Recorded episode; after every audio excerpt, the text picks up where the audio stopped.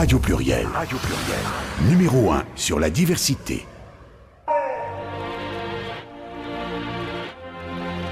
Pluriel gay. À nous, nous sommes de retour. Pluriel Et bonsoir. Gay. Bonsoir Maria. nous sommes de retour donc sur l'antenne, euh, sur les ondes de Radio Pluriel.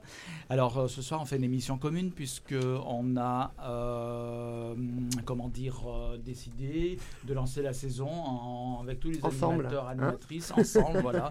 Donc des émissions euh, Pluriel Gay, Oui. Femmes en voix. Pour ça que tu es là, Maria. Oui, tout à fait. Maria et puis donc on vous présentera Léa. Bonsoir Léa. Bonsoir tout le monde. pour qui c'est une première à la radio, je crois, et qui a pris, va prendre la relève de Violette. Violette n'a pas pu continuer l'émission, qu'elle avait commencé à, à prendre en charge donc euh, l'année dernière, et du coup Léa Chevalier euh, va prendre la relève de l'émission Transculture. Mais c'est bien, c'est bien, Mhm. il, faut, il faut continuer, euh, il faut perdurer. Voilà. La parole trans doit euh, continuer oui, à s'exprimer euh, sur les ondes de Radio Pluriel. Exactement. C'est difficile au début hein, quand on n'a pas l'habitude, mais ça vient tout seul après. Oui. Et hum, aussi rappeler, alors, euh, rappeler que Bernard euh, est à la régie. Notre Bernard. Oui, bah bonsoir à toutes, bonsoir à toutes, bonsoir euh, Maria, bonsoir Gérald, bonsoir Léa. et puis, euh, bah, bonne émission et qu'on s'amuse bien encore et qu'on parle de choses aussi sérieuses. Oui, tout Oui, à on- fait. oui, oui, ben, il y a plein de choses euh, dont on peut euh, parler dans on va ces peut-être faire émissions. un petit hommage aussi. Oui, oui, oui. on- Alors, je voulais dire aussi que Fabrice, lui, est en retard, comme d'habitude. non, je suis, je suis mauvaise Bah, il en faut toujours un, j'ai envie de te Voilà. dire. Mais donc, connu, euh, bouchons voilà. Fabrice euh, Gilbert va venir nous rejoindre tout à l'heure dans le bon, Fabrice qui chronique de temps en temps dans mon émission, dans l'émission Pluriel Gay. Alors, alors effectivement, on va pas commencer, on va commencer par une note qui est pas très réjouissante, pas très euh, gay. Euh, dans ce cas-là, en tout cas, euh, c'est que notre ami Patrice Berger, mais ça, euh, beaucoup de gens maintenant sont au courant, Patrice Berger qui a été un des cofondateurs, on va dire pour résumer, de Radio Pluriel. Mm. Patrice Berger qui en a été le président pendant près de 25 ans, euh, est mort subitement donc le 16 août dernier. Et Patrice, euh, donc on, on lui a dit d'ailleurs adieu euh, hier au cours d'une cérémonie euh, au crématorium de Bron qui était très très émouvante. Hein, je- Bernard Un était bel, un bel hommage. un bel hommage, voilà. Et euh, surtout à la fin, euh, tout le monde a applaudi quand euh, le, le cercueil est parti euh, dans la chambre de crémation. Quoi. C'était, c'était assez. Oui, c'était poignant. hein. C'était, oui, oui, Ouais, tout ouais, à fait. Il y avait énormément de monde. Ouais. Parce que Patrice est quelqu'un de très connu en fait et on s'en rend compte, euh, on s'en rend compte par sur les réseaux sociaux quand les gens ont su appris sa mort, son décès, on se rend compte qu'il y a des gens que même on ne pensait pas qu'ils le connaissaient, et ben ils Mhm. le connaissaient, au moins de réputation, je dirais. Voilà, ou l'avait croisé parce que Patrice, tout le monde l'a plus ou moins croisé à un moment dans sa vie, pour peu qu'on soit un peu investi dans le monde Ah oui, oui, mais de toute façon, c'était un homme euh, incroyable. hein. Moi, Voilà. je, je le connaissais depuis euh, Femme en Voix. Ouais, Et euh, je sais qu'il nous soutenait énormément. ouais, On s'appelait de temps en temps au téléphone. Mm. Il avait toujours un tas de projets, mais Oui. euh, incroyables. ouais, et euh, à toujours nous mettre en contact euh, avec des gens, etc. etc. Et c'est vrai que c'est quelqu'un. Enfin, moi, ça m'a choqué. hein. Moi, quand j'ai vu ça, euh, j'ai fait, mais c'est pas possible, euh, tu vois. On se disait tout à l'heure, hein, Mhm. 70 ans, c'est jeune. hein. Oui, À notre époque, c'est jeune. Et euh, non, un très bel homme. Un très bel homme. Et euh, j'ai pas pu être là euh, hier. Mais c'est vrai que toutes mes pensées vont vers lui, Ouais. évidemment. Et, et euh, ouais, enfin, incroyable, quoi. Ouais, ouais, c'est vrai que c'était euh, brutal, quoi. Moi-même, hein, quand j'ai vu la nouvelle sur les réseaux, sociaux, c'était sur Facebook d'ailleurs, par le, un message de Gérald de Bouchon qui fait Oui, une émission ici d'information. euh, J'en croyais même pas mes yeux, quoi. Ah ouais, ouais, mais moi, je croyais- non, c'était euh, moi, c'était terrible parce que je voyais le fil d'actualité et d'un coup, je, je, je Ouais. vois, euh, enfin, je vois ça, je- comme Mhm. quoi euh, Oui. Patrice est parti. Et je me suis dit, mais attends, c'est une blague. euh. Ouais, voilà, en plus, je disais à Bernard, je l'ai eu il y a une, se- euh, enfin, une semaine avant, euh, une semaine, une semaine et demie Mhm. avant au téléphone. Il allait super bien. Enfin, Ouais. on, a, on, a, on a discuté tout ça et tout, et justement, dans- avec d'autres projets, et puis euh, voilà. Mais euh, non, non, c'est ouais. Enfin, on, on le croyait immortel. hein. Oui, Mhm. c'est vrai. C'est vrai, c'est vrai. Puis là, sa présence va beaucoup manquer à la radio, c'est certain. Et Patrice, c'est quelqu'un, Patrice Berger, c'est quelqu'un qui a toujours soutenu l'émission. Euh, dès, dès le départ, un pluriel gay, euh, quand je lui ai proposé de faire l'émission à l'époque, il était enthousiaste, comme il sait l'être habituellement. Euh, comme il l'était toujours d'ailleurs. Et il a vraiment défendu euh, bec et ongle cette émission pour qu'elle soit présente à l'antenne, ce qui n'était pas si évident au départ. J'imagine. Pour hein. tout le monde Mhm. ici, alors que bon, Radio Ployal, c'est la radio de la diversité. Bon, après, c'était une radio, enfin, je veux dire, euh, c'est des personnes, c'était des, des minorités qui étaient, qui étaient opposées, on peut le dire, qui Mhm. étaient opposées. Et, euh, mais après, tout est rentré dans l'ordre et euh, l'émission a su se faire sa place euh, ici. Et après, donc, on sont venus se greffer, greffer Femmes en Voix et maintenant Transculture et aussi une émission musi- musicale qui s'appelle Fast Track. Alors, Mhm. Aurore qui anime cette émission ne pouvait pas être avec nous ce soir parce qu'elle est, elle est pas à Lyon aujourd'hui, Ouais. cette semaine. Mhm. Donc voilà. Et mais on, on évoquera son émission aussi un peu un peu plus tard tout à l'heure. Et Patrice Berger, sans sa ténacité, sa, son opiniâtreté, euh, il n'y aurait pas d'émission LGBT ici euh, sur Radio Pluriel. Et voilà, il a toujours été un soutien inconditionnel de l'émission, quoi, de tout ce qu'on a fait, euh, sans, sans réserve, je dirais. Ouais, c'est vrai, avec force. Hein. oui, Moi, je oui, sais qu'il défendait toujours avec force. Puis avec lui, on avait émission, fait et- une belle émission en plateau sur la rue de l'Amour il y a deux ans, à Ouais. l'époque Ah oui. de la rue de l'Amour, qui avait été un événement organisé par des associations. Mais oui, c'était il y a de deux ans, j'étais passé, je me rappelle, ouais, oui, tout et à tu avais fait. même ouais. participé, tu Mm. avais même fait une interview, il me semble, de euh, euh, comment euh, euh, Pabangui, Madame Pabangui. Je sais pas si tu te souviens, c'est toi qui avais fait l'interview. C'était Non, avec j'ai- Bernard. c'est- ouais, mais non, Ah, c'est toi, Ouais, Bernard. Ouais, ouais, c'est Hmm. Bernard qui avait fait Ouais, le. ouais. Moi, Ouais, j'étais ouais. passé, j'étais venu, ouais, tout à fait. On Mm. était. Oui, je me rappelle de Ouais. ce truc de la rue de l'amour. Ouais, Ouais. c'était assez incroyable d'ailleurs. Et c'était pour le. euh, par rapport au sida. Voilà, c'était voilà, Mm. dans le cadre du SIDAction que Ouais, SIDAction. avait eu Ouais, lieu. Puis ouais, vous avez euh, neutralisé toute la rue Claudia dans le centre rappelle. de Lyon. Et euh, du coup, euh, ça avait été un événement associatif pour, dans le cadre du SIDAction. Et Patrice a été un grand acteur de la lutte. Alors, un acteur discret, je dirais, Mm. mais un grand acteur de la lutte contre le VIH et le SIDA. Euh, il, euh, les associations comme ALS ou euh, les NIPS le connaissaient très bien. Il avait souvent fait des émissions avec eux ici Mm. aussi, dans le cadre de ses propres émissions, puisqu'il avait ici ses propres émissions comme Vivre ensemble le dimanche matin. Et hum, c'était aussi un allié de la cause LGBT, bon, lui-même étant concerné. Mhm. Euh, D'ailleurs, comme je disais à Maria tout à l'heure hors Mhm. antenne, on a eu euh, Jean-Pierre euh, Breda, son compagnon, qui a fait un très beau discours, très émouvant, très Ah poignant très, très euh, beau, ouais. pendant la cérémonie. Ouais. Voilà, son compagnon de, de- de- de très longue date. hein, ils habitaient tous les deux à la Croix-Rousse. Voilà, donc c'est vrai que ça va être une absence terrible, je dirais, quelque part, parce qu'on pensera toujours à lui. Enfin, Mm. Moi, je pense qu'à chaque fois que je vais venir à l'émission, j'aurai toujours une pensée, c'est sûr. euh, Ah, bah, c'est Ah, clair. bah, c'est ouais. obligé, parce on qu'il était, pas- il faisait partie de l'âme de la, de la radio, en Puis fait. oui, puis il est inoubliable. Hein, Ouais, C'était hein, son, c'était son bébé, c'était. Mm. euh, Ouais. Ah ouais, Ah, euh, moi je le vois qu'il se bat. Oui, il se battait euh, euh, bec et ongle, hein, je veux dire. Ah oui, oui. Mais euh, c'était incroyable. Et puis pour plein de causes, quoi. C'est ça qui, qui, Ah oui, oui. qui était. Enfin, il était génial pour ça parce que vraiment. Et en plus.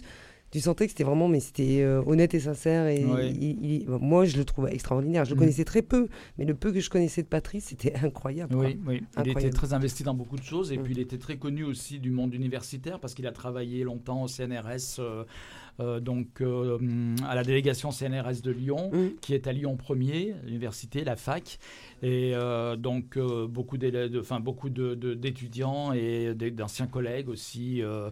Euh, le connaissaient bien, quoi, Mm. des collègues à lui qui ont, il était archiviste et do- documentaliste Ah oui. et bibliothécaire. Ouais. Voilà, pour Mm. le CNRS. D'accord. Voilà, donc Patrice, eh ben, il nous écoute peut-être hein, Bah écoute, de euh, voilà, dans les étoiles où il est, où il est Là-haut. parti. Alors, donc Fabrice vient d'arriver, comme je le précisais tout à l'heure, il est en retard, mais il est en train de s'installer. Il est peut-être allé faire son petit pissou, tout ça. donc, mais euh, oui. va- Tant qu'à faire, je veux dire. Parce qu'il n'y a pas que les filles qui font pipi tout le temps. Ben oui, je vois Les ça, je vois Mais- ça. Moi, je me suis dit, tiens, c'est un truc de fille, vite, vite, Oui. je vais faire mon petit pipi. Ben non. Après, c'est C'est l'âge. tellement tu sais. cliché. C'est ouais, ça. mais j'aime bien de temps en temps balancer Oui, des oui, clichés oui. comme ça, ça fait plaisir, tu De vois. toute façon, euh, les, les mecs, c'est la prostate en général. C'est ça. Hmm. C'est la syphilis. C'est On la parlait de ta... Non, on parlait de ta prostate. Forcément. Hop, hop, hop. Installe-toi, Fabrizio. Bienvenue parmi nous. Hello, bonjour. Fabrice, toi. qui a accepté. m'entendez ou pas?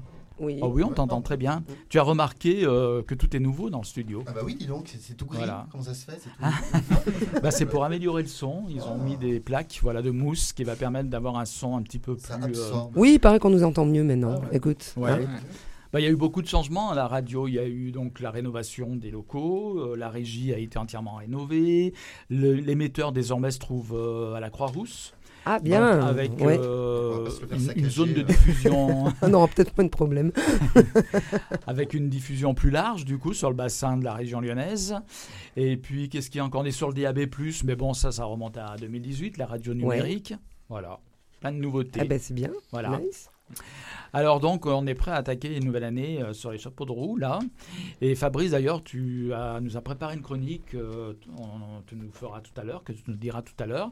Mais pour l'heure je voulais donc parler un petit peu de Léa. Léa va être sous le feu des, euh, des, des projecteurs. tu t'y connais toi Fabrice en projecteur Ah bah en tiens, plus, hein, c'est son métier. boulot. Après tu nous parleras de tes vacances, de tes, Oui, de tes aventures. Oh là là. Si, ça avait l'air sympa. Au long cours. euh, Ça avait l'air bien sympathique, tu nous diras un petit peu. Tiens, tu vas nous faire rêver. Ah hein bah oui, avec la plongée. Ouais. Alors Léa Chevalier, donc, euh, comme je le disais en début d'émission, tu intègres notre équipe. C'est ta première. Et je te sens un petit peu intimidé. Est-ce que je me trompe? Un petit peu, Ouais. mais après ça va venir. Oui, mais ça va vient venir, vite. C'est le temps de se mettre un peu dedans, mais euh, tout va bien. Alors Léa, euh, en fait, euh, je t'ai contacté parce que on m'avait donné tes coordonnées. Euh, Marie-Pierre. Marie-Pierre. Voilà, Marie-Pierre en l'occurrence, euh, qui était venue à l'émission plusieurs fois en compagnie de, de Violette d'ailleurs. Violette, donc, qui, euh, qui faisait l'émission Transculture euh, l'an dernier, qui ne peut plus la poursuivre. Et donc, elle m'a donné tes coordonnées, Marie-Pierre, et du coup, c'est comme ça que tu as accepté. je t'ai contacté, tu as accepté très, avec beaucoup de- d'enthousiasme en tout cas, de, de faire, de reprendre la relève, on va dire, de l'émission Bah, Transculture. c'est- c'est vraiment euh, avec grand plaisir. Mhm. Comme ça, je peux apporter un peu mon, mon expérience, mon vécu par rapport à mon Ouais. parcours de transition, par rapport à, à tout ce que j'ai appris à travers euh, les associations. Que je ça, ça faisait 6-7 ans que j'étais- dans les associations euh, LGBT et, euh, Mhm. et j'ai fait certaines, certaines associations trans, plus féministes un petit peu aussi. Vraiment, je suis un peu. comme j'ai deux lettres dans le mot LGBT, donc c'est pour ça lesbienne et trans, donc voilà. Mhm. mais, euh, mais voilà, non, c'est avec plaisir. Et puis je suis très contente que tu m'aies contacté. Voilà, alors euh, la parole trans, c'est vrai que c'est important qu'elle soit présente dans l'émission. Au début, on a commencé, on était très classique, on était gay. Et puis après, quand même, je me suis dit, mais alors même si on abordait plusieurs sujets, je pense Comme que. toujours. Ah bah oui, c'est toujours les mecs, les, mecs blancs, C'est les cisgenres, euh, c'est bien connu, Voilà, voilà, voilà. qui prennent, euh, voilà. Et donc, euh, alors c'est vrai qu'on abordait des thèmes euh, autres que gays, mais c'est pas pareil que lorsque j'ai eu des invités de différents horizons à l'émission, dans le cadre de Pluriel mais je trouve que c'est les personnes concernées qui sont le mieux à même pour, en, pour parler, pour avoir leurs propres invités, leurs propres constructions. Donc c'est comme ça que Maria est venue. Pas De, voilà, de même pour l'émission trans, c'est très important pour moi que euh, la parole trans soit représentée euh, parce que c'est une des paroles qu'on entend le moins encore maintenant, même si ça s'est amélioré depuis quelques années euh, et qui n'est pas toujours évidente pour tout le monde d'ailleurs, y compris dans le milieu LGBT, il faut le reconnaître. Bah, c'est pas très bien compris. Hein, Oui, oui, oui. Non, a- mais c'est vrai, hein, il y, a, y y quand même pas mal de. Même euh, un jour, j'ai essayé de faire un petit peu une émission euh, en voulant inviter des personnes trans. bon, finalement, ça, ça s'était fait autrement, mais c'est vrai que. Euh, Aujourd'hui, on dit euh, transgenre, on dit plus transsexuel. Enfin, tu vois, il y a plein de choses comme ça. Oui, et c'est vrai que quand euh, on côtoie pas forcément bah, certaines personnes, ou entre guillemets, d'accord, hein, je vais mettre catégorie de personnes, c'est vrai que c'est difficile et compliqué parfois de comprendre certaines choses. Ce qui est, et ce qui est intéressant, voilà, c'est d'avoir ce genre d'émission où on, on donne la parole. Et comme pour les lesbiennes, hein, d'ailleurs, j'ai envie Ouais. de dire, ou les femmes, ou euh, peu importe, quoi, les, voilà, comme on dit, comme Mm. tu dis, c'est de donner la parole aux gens concernés, c'est bien. Oui, Paris, je dirais que par ricochet, les thématiques ont pris de l'ampleur Mm. oh, depuis les années 70. Alors c'est vrai que tout d'abord, beaucoup, c'était très axé sur euh, l'homosexualité masculine, on dira. Mm. Et puis effectivement, les femmes ont cherché à se faire une place, ce qui n'était pas toujours facile non plus à l'époque, dans les années 70, les femmes lesbiennes, qui souvent reprochaient aux mecs justement de prendre un peu trop, euh, de tirer la couverture à eux et de pas prendre en compte euh, toutes les revendications spécifiquement euh, lesbiennes, parce que il est certain qu'il y a des revendications communes, mais aussi il y a des spécificités à chaque situation. Et donc les femmes ont souvent quitté les groupes masculins pour créer leur propre groupe, etc.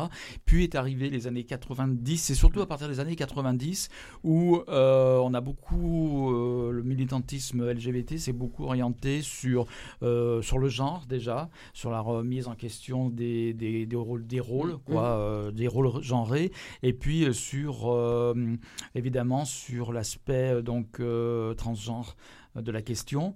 Et actuellement, les transgenres, euh, les personnes transgenres, je trouve que c'est des personnes qui ressemblent un petit peu à ce que les homos étaient dans les années 70 ou 80 au niveau de la lutte, je dirais. Avec pas beaucoup de droits, avec pas beaucoup de. et une prise de parole qui est peut-être un Maintenant, peu plus euh, révolutionnaire, je dirais, un peu plus rentre dedans, on va dire. Maintenant, il y a quand même eu énormément d'am- d'améliorations. Et puis, il faut Mhm. savoir aussi que déjà, euh,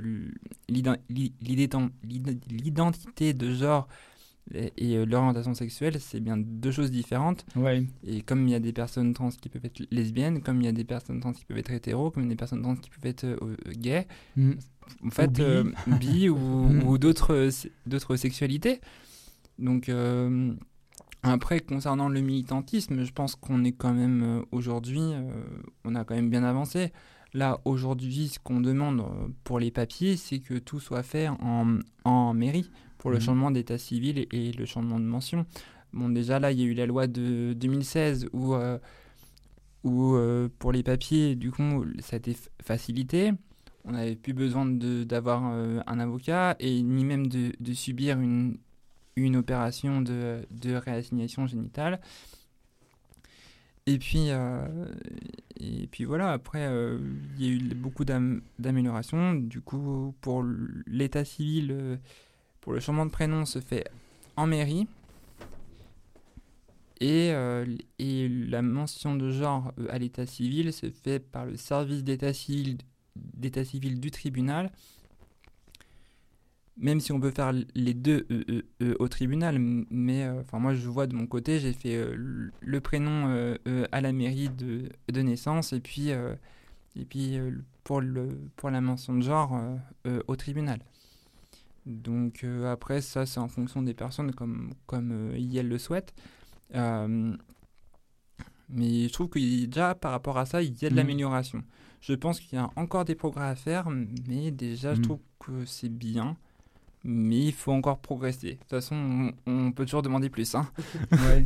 Il y a plein de choses qui sont très récentes, j'ai l'impression, notamment au niveau de la prise en charge euh, médicale et du suivi des personnes trans. Euh, c'est quelque chose qui s'est mis en place courant des années 90, années 2000. Mm. Et, euh, et- et je pense que le corps médical aussi a, a- s'est adapté et a, a- a pris ce sujet-là, qui était un non-sujet euh, dans les années 60, 70. Ça Mm. n'existait pas. Ou alors c'était des médecins qui faisaient ça en secret. Ouais, ou, ou alors choses fallait aller à l'étranger Ou pour fallait les aller à l'étranger, réassignations. enfin, Voilà, c'était ça. très Mm. compliqué. Alors que maintenant, j'ai le sentiment que le milieu médical prend, prend plus sa place dans ces transitions-là, quoi, non? C'est ça, en fait, en, en France, sur ces dernières années, il y a, il y a eu des, euh, il y a eu des euh, groupes, euh, enfin dire des, Des groupes de euh, recherche. des groupes, on va dire médicaux, euh, par exemple comme à Lyon avec le Grétis de Lyon, euh, Mm. l'équipe de Paris, l'équipe de, de Bordeaux. Enfin, c'était les trois premières quand j'ai commencé à, mon parcours en, en 2015. Mais, euh, mais après, il y a eu un, un, un, un développement qui s'est fait euh, avec des, des euh, chirurgiens qui se sont lancés aussi pour faire cette opération-là, de la vaginoplastie ou, ou même des, des opérations pour les mecs trans. Euh, et je trouve quand même qu'on a la chance aussi que ce soit pris en charge parce que c'est pas donné. je vais pas Mhm. donner les, les tarifs, mais c'est très très cher euh, pour la Sécu. Mais euh, voilà, Et je trouve qu'on a la chance quand même d'avoir une prise en charge parce que bon, quand on voit l'opération, par exemple pour les personnes qui se font opérer en, en Thaïlande, il faut, faut compter 13 000 euros. Donc Mm. euh, voilà, ça, ça pique. Mais, euh, mais je pense qu'on a la chance quand même euh, d'avoir des, des bons chirurgiens aujourd'hui Ouais. en, en France compétents. Et Il y avait le parcours euh, psychiatrique, entre guillemets, qui ça, était contesté. c'est ça, Mm. c'est le parcours psychiatrique qui est un peu, qui, un peu qui est dérangeant Ouais. par moment. Parce Mhm. que on est un peu sou- soumis au, au, euh, à la décision du, euh, du corps médical sur, sur notre euh, avenir, en fait, sur euh, si on doit se repérer euh, ou pas. Donc c'est c'est compliqué, quoi. Ouais. Mais je pense qu'on ne devrait pas avoir autant de rendez-vous euh, psy. euh, je pense que 2-3, ça pourrait suffire. Parce qu'en en moyenne, c'est combien de rendez-vous? Euh, avant une opération Ça dépend avec quel, quel, quel, avec quel médecin psychiatre euh, on est, avec, euh, avec quelle équipe on est. Euh, moi, je sais que qu'en tout, avant de me faire opérer, euh, j'ai dû faire euh, allez, que 4 rendez-vous psychiatres, non, psychologue et puis 3 rendez-vous psychiatres, alors que j'étais clairement prête. Mais euh, parce que là, c'est j'ai aussi travaillé sur moi avant, avant de. Mais je pense que quand on est décidé à faire une, une- transition et qu'on qu'on sait ce qu'on veut et, et qu'on est bien dans notre tête et puis, puis prêt et prête, je pense que c'est, je pense qu'on peut se lancer quoi, sans forcément avoir re- recours à, à, à 5, 6 rendez-vous psy. Enfin, je trouve ça un peu euh, abusé. Mm. Je pense que deux à la limite pour valider un, un- un truc, bon, Mm. admettons. Mais voilà, je pense que Mais pour certains militants, militantes, carrément la case psy devrait même ne pas exister, quoi, pour certains, certaines. oui. Après, voilà, moi, je pense que ça, ça doit dépendre. Enfin, Ouais. moi, je sais pas. Je, je pense que Ça- chaque, personne est tellement différente. Oui, voilà. Pour beaucoup, ça devrait être une demande personnalisée de la, personne elle-même qui émane de la personne, euh, d'avoir un suivi psychologique ou euh, voire psychiatrique. En plus, psychiatrie, c'est côté euh, Ouais, côté, médical, donc ça rappelle euh, de mauvais souvenirs, y compris euh, aux homos. nous aussi, on était psychiatrisés à une époque. Ouais. Mm. Voilà, donc du coup, euh, bon. Euh, Léa, donc je voulais préciser euh, que tu n'es pas lyonnaise. Non, Oh. je suis nantaise. Personne n'est parfait. Non, Non, je rigole. Moi non plus, d'ailleurs. Oh, mais toi, tu viens de là-bas, loin, loin, loin, loin. La Sicile, il y a C'est Palermo, la mafia. Attention avec euh, Maria Ventura. Parce que, Ah, c'est hein. Mais euh, oui, donc tu es nantaise, mais tu es à Lyon depuis combien de temps? Euh, là, je suis à Lyon depuis le 20 mai. Le 20 mai, donc c'est tout récent en fait. C'est ça, parce que je, parce que je suis une, parce que en, en ce moment je suis en formation à, euh, à l'école Webforce 3 euh, euh, à Lyon, dans le cadre d'une formation de d'informatique réseau. Ouais. Mais tu m'as dit que tu avais l'intention de rester dans la région quand même. J'aimerais rester dans la région après. Bah oui, parce que, sinon on va encore perdre notre animatrice de l'émission trans. je suis trop attaché maintenant. Et à Nantes, donc, tu avais déjà eu euh, un parcours militant, je dirais, euh, apparemment, À travers les associations, à oui, travers les puis- associations. Puis, un temps, j'ai quand même habité sur Lyon un temps, mais c'était avec euh, une ex-copine, mais Mhm. Mais euh, sinon, euh, voilà, enfin rien de... Sinon, vite fait, avec les associations aussi. Est-ce que tu as déjà eu euh, réfléchi un petit peu à l'émission, comment, à quel tour elle pourrait prendre? Bon, il y a tous ces sujets dont on a, Mm. qu'on a évoqués là, qui vont certainement revenir un petit peu. Mhm. Mais sous quels axes, sous quel angle tu envisages les choses? Bah, je vais voir en fait avec l'invité qui sera présent. Hmm D'accord. Je me dis euh, peut-être que inviter une personne qui pourrait faire potentiellement une promo de, de, de son sujet Mhm. et puis euh, tourner un peu euh, euh, autour de ça et puis préparer et puis préparer un peu ma, ma playlist musicale faire Ouais. euh, puis mettre puis parler de d'autres d'autres choses Enfin, je suis en train d'y réfléchir en train de, de monter le truc là Alors, je rappelle que chaque émission alterne, en fait. C'est tous les mercredis de 19h à 21h. Donc, euh, il y a l'émission de Maria, euh, il y a l'émission Transculture, la tienne désormais. Et puis, euh, de temps en temps, je, je viens. et puis, l'émission donc d'Aurore, alias Bab. Aurore, alias Bab, qui est une DJ euh, lyonnaise et qui euh, est très, euh, comment dire, impliquée dans le monde de- de- du DJing lyonnais, Ouais. je sais pas comment on dit Une Et- électro. hein, de l'électro, voilà, etc. Et toutes les années, elle- euh, toutes les années, tous les mois, en général c'est le dernier mercredi de chaque mois, elle, euh, elle interviewe des, des artistes. Alors elle privilégie les gens de la région, elle essaye le plus possible des gens en rapport avec la communauté LGBTIQIA+. Waouh, t'as bien appris. Oui, oui, j'ai vu, j'ai appris ma leçon. Et Moi, bon, j'y arrive toujours pas, pardon. voilà. et de temps en temps, tac, elle fait un petit détour sur d'autres villes ou parce qu'elle connaît beaucoup de monde. Et donc, je sais que, bon, moi, après, je suis pas complètement euh, un grand, très fin connaisseur de ce monde-là. Mais elle m'a dit que, par exemple, pour tel ou tel DJ qu'elle avait eu, c'était des gens qui sont très connus dans le monde musical, électro, Électro, etc. tout ça. Voilà. C'est bien. C'est Voilà. une bonne chose. hein. Voilà, elle fait ça tous les. Alors donc il y a l'interview de l'artiste. En Ouais. général, il y a deux artistes, un par heure, euh, parce qu'elle a donc les deux heures. L'émission c'est de 19h à 21h comme pour tout le monde. Et euh, chaque artiste lui propose un DJ set qu'elle diffuse à l'antenne. D'accord. Voilà. Et elle fait ça. Alors en général, elle fait ça de chez elle. Elle vient pas ici. Les invités ne viennent pas ici. Pour peut-être qu'elle fera aussi en direct. Mais comme on avait commencé en pleine époque de Covid, là, euh, Ah oui. pandémie, Mm. donc euh, on avait tout fait. euh, Elle faisait tout départ de chez elle, les interviews téléphoniques, et elle continue. Puis ça se passe très bien euh, comme ça aussi. Voilà. Donc Maria, je me tourne vers toi. Ouh. La ténébreuse Maria. Ouais, ouais. Maria, c'est toi qui les vois dans le lointain. Ouais, la ténébreuse Maria. Et mm, Maria, donc, euh, que dire, Maria? Femme en voix. Femme en voix, voilà.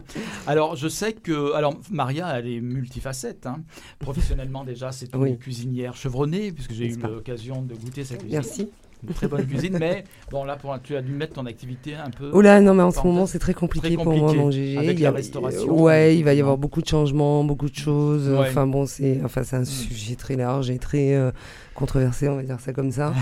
Euh, ouais. pff, Enfin voilà, c'est il y a plein de choses qui me dépassent, mais bon. Ouais, Donc je vais essayer de voir une fois de plus comment je peux essayer de m'en sortir dans tout ça, ouais, ouais. parce qu'il y a tellement de Il y a, il y a protocoles. l'histoire du pass sanitaire et Ah ouais. euh, je sais que tu es farouchement euh, contre le pass contre sanitaire. le oui. pass sanitaire. Je parle pas du vaccin, attention. Oui, voilà. je, je parle du pass sanitaire Oui, oui.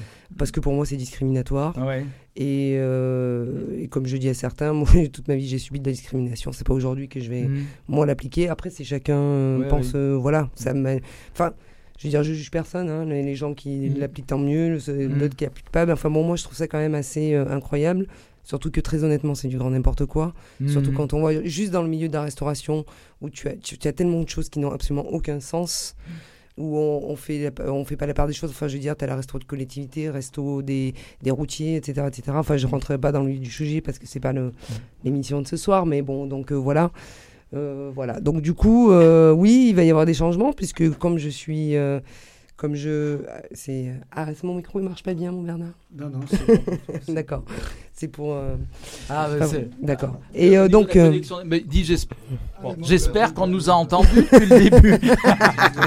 oui, bon, parce que dis donc, euh, si les câbles sont mal branchés. euh, on est mal barré. ouais. Et, Enfin, moi, je t'entendais très bien dans le casque, alors je suppose oui, qu'on nous a entendus à l'antenne quand même. Ah, moi, c'est notre Bernard, hein, moi j'adore.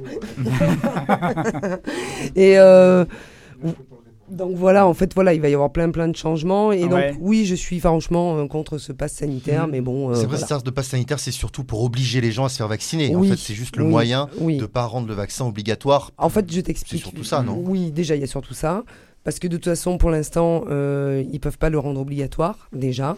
Euh, hormis, je parle pas des- de- du médical et tout ça, d'accord Les Mhm. métiers comme la restauration, normalement, on n'est pas soumis à l'obligation, sauf que si tu n'as pas de passe sanitaire, Tu peux pas travailler tu ne peux plus travailler. ton lieu de travail. Donc moi, à partir en du spectacle, voilà, et même en spectacle, et donc du coup à partir du Mhm. 30 août, pour moi personnellement, je ne pourrai plus être prestataire de service, alors que je suis en train de bo- en très bonne santé et que je fais ce qu'il faut pour faire attention autour de moi, etc., etc. Mais bon, ils ont décidé ça. Enfin, je trouve ça assez euh, hallucinant. Ouais. Après, euh, voilà. Et toi, Fabrice, c'est pareil, tu es obligé euh, de te Euh, oui, parce que je travaille donc dans les salles de spectacle, Mhm. c'est considéré comme des ERP, établissements recevant du public, et donc Ouais. euh, pour avoir accès aux ERP, tu es obligé d'être vacciné. Mhm. Même s'ils disent que c'est pas une obligation, Ouais. d'où le pass sanitaire. Ah Mhm. oui, enfin, Voilà. il faut se faire tester euh, tous les deux jours pour, Ouais. pour aller travailler. euh, Voilà, Non, ça, attends, ils ont prolongé maintenant, c'est la fin, t'as 72 mal au heures. Bientôt, quoi. ils vont Ouais. nous dire, bon, allez, 4 jours, et puis bientôt, ils vont nous dire, allez, une semaine, tu vois.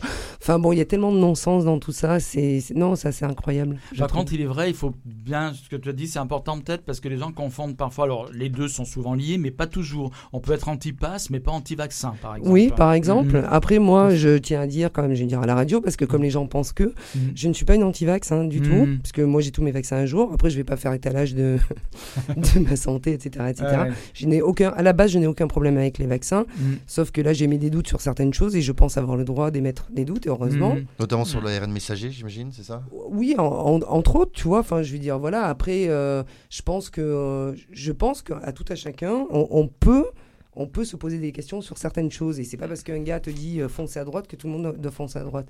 Si aujourd'hui on te dit euh, oui, euh, tu suis aveuglément les gens. Euh, pff, à un moment donné, je trouve que c'est un peu gros, quoi, tu vois. Après, on a le droit hein, de douter, etc., etc. Mais comme je dis, je ne suis pas une anti-vax, attention. Par contre, je trouve que le, voilà, après le pass sanitaire, c'est vraiment, pour moi, c'est- vraiment terrible. Et d'ailleurs, euh, bah là, ça fait depuis le 9 août. hein, moi, j'en parle beaucoup avec des clients. euh, même ceux qui ont le pass, euh, ils trouvent ça aberrant, ils trouvent ça hallucinant. Mm. Tu vois, par exemple. Mhm. Donc, donc voilà. Mm. Moi, j'ai décidé, moi, euh, d'ailleurs, je suis pas habilité à le faire, de, de ne pas contrôler. Je ne contrôle pas. Mhm. Donc là, je dirais pas où je travaille en ce moment, même s'il y a Ouais. plein de gens qui savent où je suis. Ouais, On demande quand même le pass et tout ça et tout, mais moi, je me refuse de contrôler des gens. ouais. Voilà. Moi, je pas sais- mon rôle. Je sais qu'il y a des établissements qui contrôlent et d'autres non, hein, parce que moi je me suis attablé, euh, c'est quoi, dans, dans la semaine, là, c'est lundi, je crois, dans, dans un bar, enfin dans la terrasse d'un resto-bar, pour juste pour boire un café. Et alors, euh, deux, deux fois dans la semaine, une fois, euh, la, la personne qui m'a servi m'a demandé le pass Oui. euh, sanitaire, et une autre fois, pas du tout. Ils m'ont pas Mhm. demandé du tout. Mais des fois, si tu veux, on demande. C'est pour se faire une idée, en fait, tu vois, Ouais. parce que tu te, dis, tu te dis, bon, si on a un contrôle, tu vois, Ouais. au moins les gens, ils l'ont, quoi, tu vois. Et puis, moi, des fois, il y a des gens, enfin, pour boire un café, euh, je veux dire, Mm. moi, des fois, je dis aux gens, bon, allez, je vous encaisse, et puis si vous voyez les flics débarquer, Ouais. vous partez en courant, quoi, tu vois. Mm. Même moi, il faudrait que je parte en courant, Mm. parce que bientôt, C'est 1500 euros d'amende pour l'établissement et Ouais. 150, je crois, pour le. Euh, ouais, c'est ça. client, ouais. Grosso modo, et encore, c'est 1500, et j'ai même envie de te dire que c'est, ça peut être une fermeture administrative. Ah bah s'il y a récidive, Ouais. voilà, ouais, ouais. même, ils attendent même pas la récidive. Ah oui. C'est-à-dire qu'ils peuvent te fermer 7 jours, mais euh, d'abord, ils te donnent 24 heures pour te, te- mettre dans toutes les règles. Si dans les 24 heures, tu es dans les règles, tu rouvres ton établissement, et si tu te mets pas dans les règles, c'est 7 jours. Et puis après, on part sur des trucs, 45 000 euros d'amende, un an de prison, etc. etc. Mhm. Enfin bon, c'est assez euh, hallucinant. Mais, euh, mais voilà quoi, Ouais. j'ai envie de dire, voilà. c'est Alors moi, ça m'arrive euh, de demander le pass, est-ce que vous avez votre pass? Oui, Mm. bon, bah, je, je scanne pas. Enfin, je suis pas flic, je suis pas médecin, tout ça, machin, tout. Ouais, ouais. Enfin, tu vois, c'est. moi, l'essence de mon métier, comme je dis aux gens, c'est de vous accueillir. Bonjour, euh, qu'est-ce que vous désirez? Boire, manger, machin, ta, ta, ta, ta. Tu t'éclates avec les gens. Enfin, les- c'est ça l'essence de mon métier, tu vois. Mhm. Si j'avais voulu être contrôleur, j'aurais fait flic ou je ne sais quoi, tu vois. Ouais. Enfin, moi, ça me- vraiment, ça me dérange profondément de contrôler des gens, en plus par rapport à l'état de santé. En plus, c'est vraiment c'est discriminatoire. hein. C'est dans les lois, hein. je veux dire, c'est une discrimination, pure et simple. Voilà. Ouais. Je veux dire, tu sais, ça me fait penser à, à des moments donnés où. euh, ça, moi, ça me ramène personnellement à des moments donnés où je me suis fait jeter parce que je suis une femme, à des moments donnés où même euh, à l'époque où euh, on connaissait pas trop le VIH et tout ça, machin, où Mhm. t'as des, des gars qui étaient malades et qu'on disait, toi, qu'on s'approchait pas, ou qu'on disait, bon, bah, toi, tu rentres pas parce que. voilà, ou on t'embauche pas parce que. Parce que c'est ça aussi, c'est-à-dire Mhm. que moi, demain, si je dis que je suis pas vacciné, on ne Ouais. m'embauche pas. Mhm. D'ailleurs, on va te demander. euh, quand on t'en va t'embaucher, on va te demander ta carte de sécu, ta carte d'identité, plus Le pass sanitaire. plus, ben, plus si tu as une vaccination ou pas. Ah oui, d'accord. Donc si tu n'es pas vacciné, tu ne peux pas travailler. Mais c'est grave quand même. Mhm. Je veux dire, mais euh, Mm. c'est ahurissant. Tu vois Après, c'est aussi moi. ce qui nous a permis de rouvrir les établissements. Moi, je vois, j'ai pas travaillé pendant un an, euh, ça m'a rendu fou. Euh, les restaurants étaient fermés pendant euh, plus d'un an aussi, et ce pass sanitaire a quand même aussi permis de rouvrir les discothèques, de rouvrir les restaurants, d'ouvrir les salles Oui, de théâtre et de refaire travailler les gens. je, Donc, je veux dire, je après, comprends. c'est quoi les autres solutions mais vois, en même temps, euh, après, comme je dis, continuer à avancer? j'ai- Parce j'ai que pas si on se retape une vague et qu'on reste tous chez nous encore un an, euh, Je- non, mais je, je comprends. Après, j'ai pas forcément toutes les solutions, mais il a été prouvé aussi que euh, même pendant les fermetures des bars, machin de ça et tout, il y avait toujours le Covid et le Covid était toujours là. On est Mhm. d'accord. Après, tu as plein de choses. On peut dire le pour, le contre, tout ça, évidemment. Et heureusement, ce qui fait un débat, heureusement encore, tu vois. Mais euh, ce que je veux dire, c'est que euh, oui, effectivement, tu peux prendre le risque ou pas, d'accord Moi, ce que je constate, par exemple, au niveau de la restauration, c'est que les gens, on va dire vaccinés, ne font plus attention à rien. Hum, tu vois, vrai. Ils arrivent au restaurant. ils- Alors qu'on peut être contaminé en étant vacciné. Exactement. Donc euh, ils arrivent au resto, ils se lavent plus les mains, machin, tralala, tralala. Mm. Or, la première protection, quand même, je pense qui est primordiale, c'est au moins de se laver les mains, c'est Ouais. un minimum, tu vois. Enfin bon, ah, c'est la base de l'hygiène, mais bon, voilà. Oui, voilà, déjà à la base. dire, déjà à la base, mais déjà il y en a pas beaucoup qui le faisaient avant. Il y a eu le Ouais. Covid, les gens se sont tous mis à se laver les mains, c'était formidable. Et maintenant que sous prétexte de vaccination, les gens ne font plus attention à rien. Ouais. Je te promets, c'est un truc de fou. Mm. Tu vois Euh, Moi, je sais que quand je sers des assiettes et je touche beaucoup d'assiettes de machin de ci de là, moi quand je sors de la plonge, hop, tu vois, j'ai mon gel hydraulique, tac tac tac, vite fait, tu vois. Enfin, je veux dire, pour moi c'est le geste barrière primordial. Après, moi je garde mon masque au travail, tu vois, j'ai aucun problème avec ça. Après, je sais pas quelle est la, vraie, la, solution. Nous, tout ce qu'on demande, c'est travailler. Tu vois ce que je veux dire Après, euh, moi, c'est l'histoire de confinement, déconfinement, tout ça, machin et tout. Bon, je suis pas une complotiste, j'en ai rien à faire de tout ça, mais moi, je me rends compte d'une chose, c'est qu'on était tous fermés et que, et que ben, finalement, euh, le Covid était toujours là. Oh, oui, ça, quand même, on peut pas. Non, Donc, ça a voilà. coupé la, la- la montée ça- de l'épidémie. À partir du moment où ils ont confiné, Mais- du jour au lendemain, la courbe, elle est Je, tombée. je euh, suis d'accord, ça a coupé, mais manière enfin, je veux sèche, dire, on ouais. vivra toujours avec, puisque de toute façon, maintenant, Oui. ils parlent de troisième dose, et puis de quatrième, et puis etc., etc., tu vois. Après, la, la question, c'est aussi d'accepter de laisser mourir les gens, euh, de laisser mourir des Mais personnes euh, qui sont très âgées. euh, si toi la demain question tu est décides, là aussi, hein. oui, mais si toi demain tu décides de te faire vacciner par rapport à ta santé, j'ai aucun problème avec ça, d'accord Mm. Mais quand on voit que quand euh, Macron a fait son annonce et qu'au lendemain, je veux dire, tu as 10 millions de gens qui se sont fait vacciner, tout ça parce qu'on leur a dit tu ne pourras pas aller, aller au cinéma ou aller au restaurant, c'est là où ça me pose problème, tu vois Oui, c'est par la menace. Parce que en moi, fait. par exemple, par, par rapport au, par, par rapport au vaccin, je pense d'abord à ma santé avant d'aller au cinéma ou au restaurant. Hmm. Tu, tu vois le, le processus chez moi, hein, je parle, attention, ça ne. Mm. Ça, ça n'appartient qu'à moi. Moi, j'ai des amis qui se sont fait vacciner bien avant cette histoire de, de chantage, on va dire, Ouais. tu vois. Moi, dès que j'ai pu, je me suis fait Oui, vacciner. mais- Bah, moi aussi. Mais c'est votre choix, les gars, tu vois. Et je, je ne juge pas. Je veux dire, il n'y a aucun jugement à porter, tu vois. Mais moi, j'aimerais qu'on ne me juge pas non plus, tu vois. Hmm. Euh, et c'est pas pour autant que je me sens comme une bombe à virus. Bien au contraire. Parce que moi, quand tu vois, par exemple, euh, j'ai un peu des coups de fatigue ou tout ça, machin et tout, je suis assez grande, soit pour faire des autotests, par exemple, soit de me dire, tiens, je me mets en retrait. Hum, parce que là, je suis pas très bien, donc je vais voir ce qui se passe. Et si je vois que vraiment, tu vois, enfin voilà, si, je pense que c'est la responsabilité de chacun aussi. Mm. Les gens, s'ils étaient un peu moins cons, ben voilà. Moi, j'en connais combien qui ont eu le Covid et qui étaient dans les supermarchés, euh, qui étaient de partout, qui étaient euh, dehors, etc., etc. Ça aussi, tu vois, il y a, voilà, bah après, c'est les gens. Ouais. Les gens, la façon dont tu te comportes aussi personnellement qui fait que. Il y a Voilà, beaucoup de gens qui l'ont eu aussi sans le savoir. hein. J'en suis persuadé. hein. Les formes asymptomatiques, euh, voilà. Non, mais voilà, je veux dire, moi après, euh, je veux dire, tu vois, c'est vraiment. euh, Enfin, c'est- Je trouve ça assez incroyable. Alors oui, pas, j'ai pas la solution. Hein, je dis pas que j'ai la solution et je sais pas qui peut avoir cette solution-là. Mais on se rend compte que dans d'autres pays aussi, tu prends en Israël où ils sont euh, tous pratiquement euh, euh, vaccinés, ben euh, c'est connu hein, que plus tu as de vaccinés et plus il y a des variants qui se développent. Euh, en plus, il faut jamais vacciner en pleine pandémie. Euh, et là, on est en train de vacciner en pleine pandémie. Enfin, tu vois, il y a tellement de... En fait, pour moi, il y a tellement de non-sens qu'à un moment donné, tu sais plus où donner de la tête. Tu vois? Et c'est ça qui est assez incroyable. De toute façon, ce qui est sûr, c'est certain, à mon avis, c'est que le, le Covid, qui va être une maladie, je dirais, euh, euh, Récurrente. chronique, récurrente, Oui. sera quand même un peu comme la grippe, en fait. Oui. Les gens sont obligés Mm. d'être vaccinés toutes les Sauf années. que, par, exemple, la grippe, tu vois, l'autre fois, il disait, euh, enfin, t'as as, des virologues là, qui disaient la grippe, chaque année, ils changent le- la formule du vaccin parce que tu as les variants, etc., etc. Sauf que là, déjà, on te demande de te mettre une troisième dose par rapport à un variant et ils changent pas et changent pas le process. Tu vois ce que je veux te dire? Mm. donc on te met on t'injecte un truc qui marche pas forcément. Euh, je veux dire à un moment donné euh, voilà mais après c'est chacun euh, Ouais. pour moi c'est chacun son choix Mm. Voilà. Après, il y a quand même, euh, on peut constater, euh, par exemple, dans les dom-toms, il y a quand même une véritable crise sanitaire, là où les gens sont le moins vaccinés. en ouais fait, mais hein. alors là il faut aussi connaître l'histoire des dom toms Mm. parce que tu vois par Explique la exemple raison pourquoi ils se vaccinent pas. Euh, entre autres, mais il n'y a, pas que ça. Enfin, je veux dire, déjà, c'est une population qui est très affaiblie à la base Mm. par rapport à tout ce qui est chlordécone et tout ça, mais ça, très, peu- très peu de gens le savent. Enfin, je veux dire, tu vois, ils ont été euh, empoisonnés pendant, le- pendant plus d'une trentaine d'années par rapport au chlordécone, etc. Ouais. Ça, c'est un gros était scandale. Qui était hein. un produit un- euh, oui. répandu Oui, euh, et toxique, et toxique. qu'on a interdit en France. Mm. Mais à l'époque, on a envoyé, on a donné des dérogations pour tout envoyer aux Antilles. C'était pour Ouais. les plantations de bananes, je crois. Ouais. Oui, C'était pour les bananeraies, ouais. Exactement. Et euh, il faut juste savoir que bah, déjà à la base, euh, au DOM, notamment en Martinique, moi qui ai vécu là-bas, tu as les plus gros. euh, enfin, tu as, les cas de, can- de cancer de la prostate qui explosent. Tu as, des femmes qui ont beaucoup de problèmes au niveau bah, accouchement, tout ça, etc. Les enfants, tu vois. Enfin, déjà, il y a ça. Cette population-là a été affaiblie, d'accord? Donc, elle a beaucoup de mal à croire euh, beaucoup de choses. Ensuite, donc, il y a ça. Et puis après, sur l'état des hôpitaux, ça date pas d'hier. hein. Euh, Alors, il- des fois, il y a des images qui tournent sur, le, sur la Ménard en ce moment en Martinique. Mais moi, je suis désolée, à l'époque où j'y étais, c'était déjà dans cet état-là. Ça fait des années, des années et des années qu'ils demandent, puisque c'est quand même français, j'ai Mm. envie de dire, Oui, la oui, Martinique, la Guadeloupe, Mm. tout ça, c'est quand même français. Ouais. En vrai, la France, ça n'a rien à faire, sauf, sauf pour les présidentielles, tu vois. Mm. Je te dis honnêtement. Donc voilà, donc ça fait des années qu'ils demandent, euh, ben, euh, à ce que, à ce qu'ils aient du matériel, etc., etc., etc. Mais personne ne les entend. Donc oui, forcément, aujourd'hui, ce qui se passe là-bas, c'est terrible. Bien sûr que c'est terrible. Et que ben, quand tu, de toute façon, c'est simple. hein.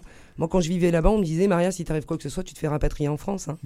Et je vais même te dire que à l'époque où j'y étais, il y a des gens que je connais hein, qui ont, qui ont le cancer. ils venaient en France pour se faire soigner en France. En hein. métropole, bah, Mais bien sûr, ah bah, pardon, oui, métropole. Mais euh, oui, parce que pourquoi? Mm. Parce que là-bas, on n'a pas les moyens de soigner Mm. comme on soigne ici, tu vois? Mm. Et pourtant, c'est la France. Ouais. Donc tout le monde fait genre euh, tralala, tralala. L'autre Véran, il est arrivé euh, là-bas comme un conquérant.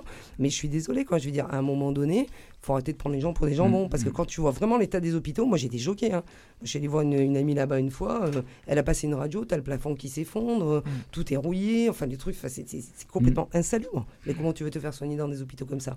Et ça date pas de- d'hier, tu vois donc je veux dire, il y a- voilà, il faut connaître aussi euh, bah, euh, la vie, la mentalité. Enfin, il y, a- il y a plein de choses euh, là, Ouais. qui dépendent de là-bas. Les gens adorent parce que parce que c'est la mer, c'est les Caraïbes. C'est Mais les je vacances. voilà. mais après, c'est comme tout. Hein. Quand Mm. tu y vis, bah, tu apprends la vie, tu apprends l'histoire, tu apprends, euh, tu apprends plein de choses. Ouais. Ouais. Et, et donc, euh, après, à un moment donné, tu peux comprendre certaines réactions. Mais ceci dit, c'est vrai aussi que culturellement, euh, les- dans les dom-toms, le- les habitants sont moins enclins à accepter le vaccin, le vaccin quand même. Bah, là, pour le coup, non, parce que Mm. du coup, on, on, euh, Parce qu'il y a eu 20 pour- il y a que 20% oui. de vaccinés. Oui, parce Mm. que je, je pense aussi que. Enfin, après, je sais pas parce que j'y suis plus là-bas, mais c'est vrai que tu as beaucoup de gens qui sont extrêmement réfractaires. Mm. Et en fait, je pense qu'aujourd'hui, ils ont. Je pense, c'est vraiment très personnel ce que je veux dire là, qu'ils ont beaucoup de mal à accepter ce qui vient de, entre guillemets, de la France, tu Mm. vois.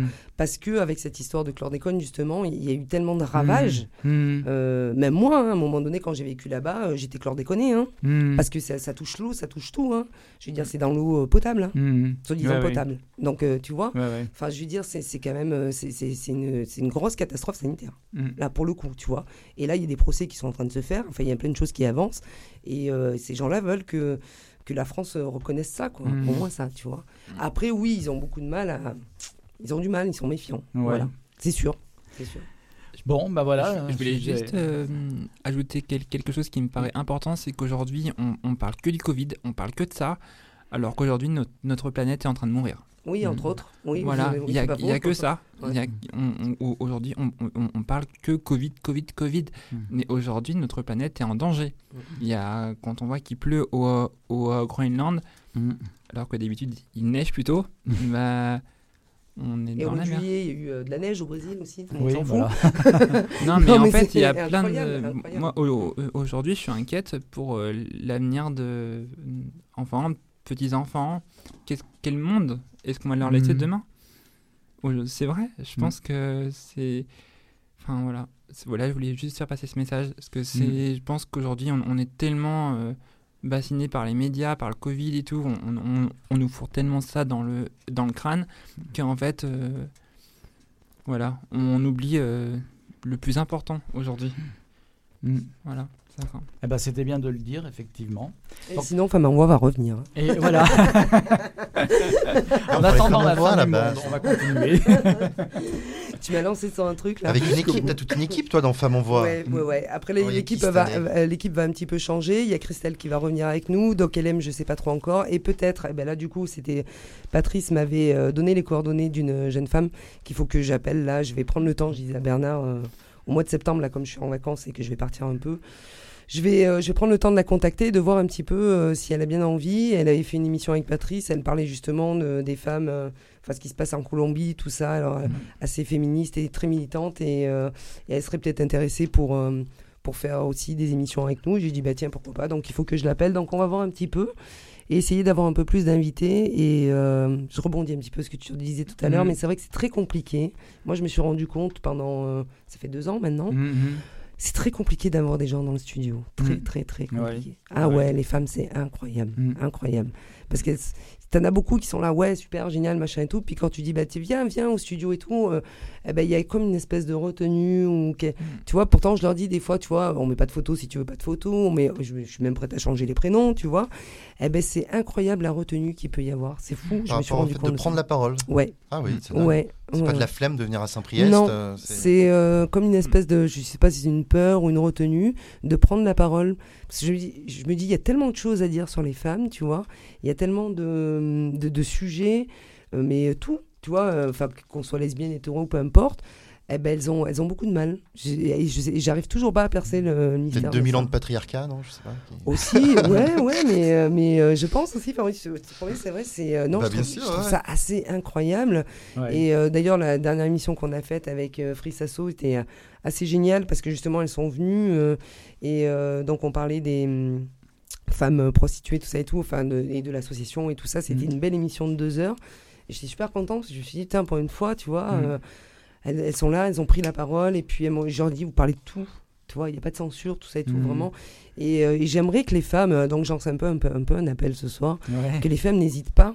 Parce Ouais. que c'est une émission de femmes, Oui. féministes avant, Ouais. aussi. Oui. Aussi une émission lesbienne, mais avant tout une émission de femmes Oui, féministes. tout à Oui. fait, c'est ce que je voulais dire. C'est Femmes pas militantes, Voilà, euh, c'est tu toutes vois, les- c'est- les, oui. euh, tous les thèmes féministes sont Tout à abordés. fait, tout à fait. Voilà. Et, et sans censure et Mhm. on, on- et voilà enfin je veux dire c'est vraiment et Femmes en voix c'est vraiment l'idée c'est de donner la, la, la voix aux femmes quoi Mm. tu vois moi souvent je leur dis je suis pas journaliste hein, je, je fais de la radio depuis deux ans grâce à GG mais pour moi l'important c'est ça c'est qu'elles viennent et qu'elles s'expriment parce qu'on a déjà très peu de place dans, dans le monde on va dire que ce soit radio enfin médias etc etc Mhm. ou très peu de place dans la vie en règle générale et je trouve qu'on régresse beaucoup aussi donc ben, le peu qu'on a il faut qu'on le prenne qu'on l'attrape et on Mm. y va quoi voilà donc oui Femmes en voix va revenir Et toi, Léa, la condition féminine, c'est quelque chose qui t'intéresse du coup? Oui, et d'ailleurs, il n'y a pas si longtemps que ça, c'est pour ça que je voulais limite aussi peut-être euh, intervenir pour euh, femmes pour femmes euh, euh, en voix.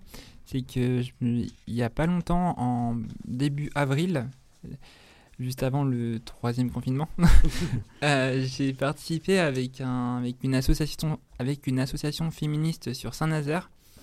Euh, en fait, à ce que je connais euh, une nana là-bas euh, qui fait partie qui, enfin, qui est membre principal de de- de la- de l'association.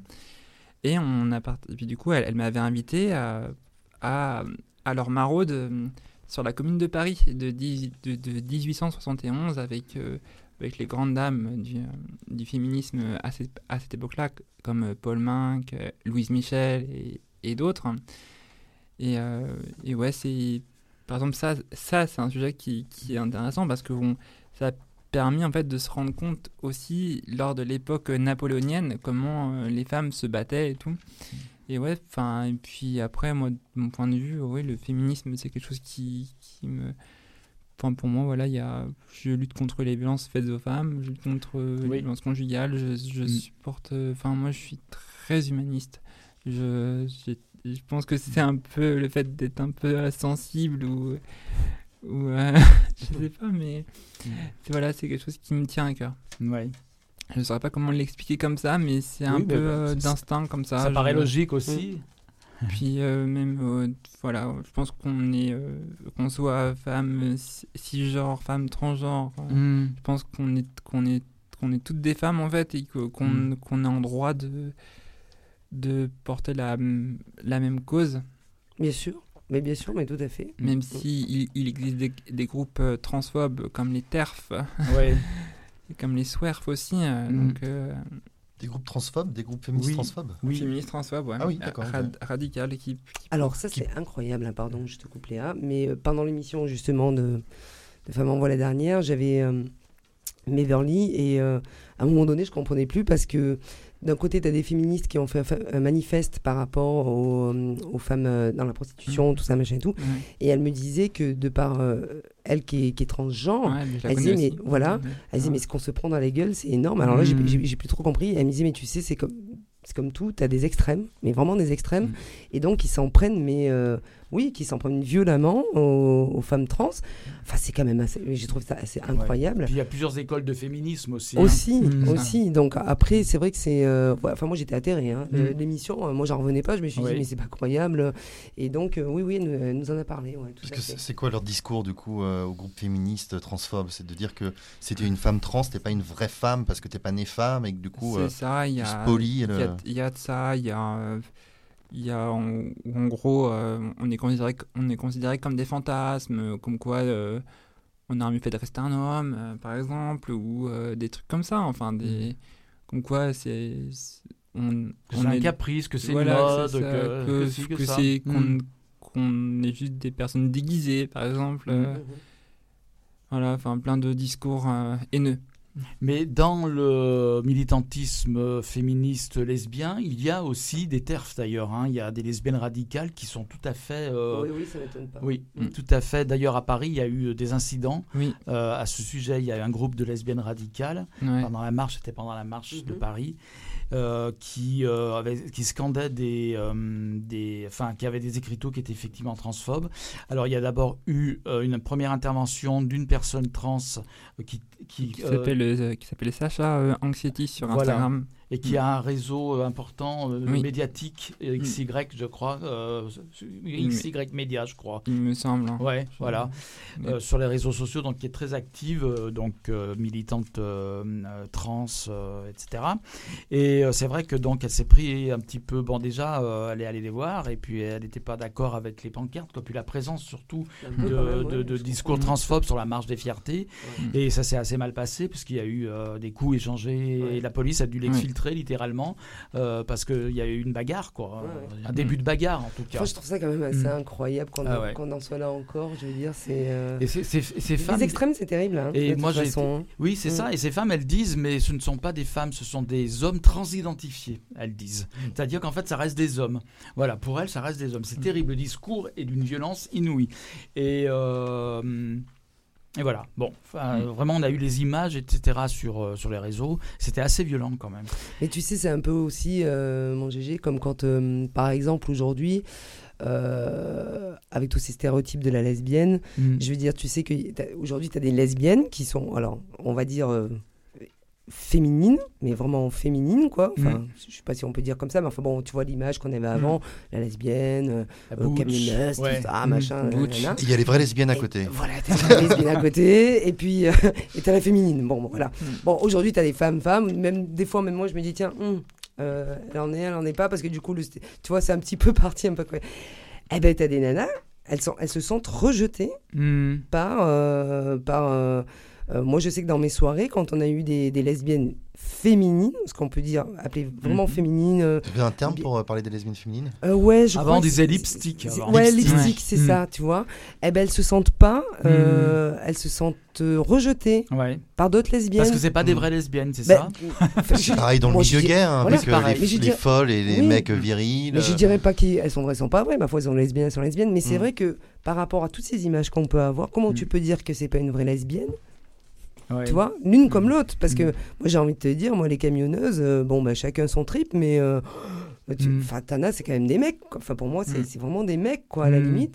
Et euh, voilà, quoi. Enfin, je veux dire, après, chacun son idée. Mais, Ouais, euh, mais de là à dire que telle ou telle personne, elle est pas. Elle est pas, c'est pas une lesbienne ou que. Léa par exemple c'est pas une femme parce qu'elle a passé un homme. Enfin c'est du grand. Pour moi c'est du grand n'importe quoi. Mais bon après c'est toujours euh, tu vois.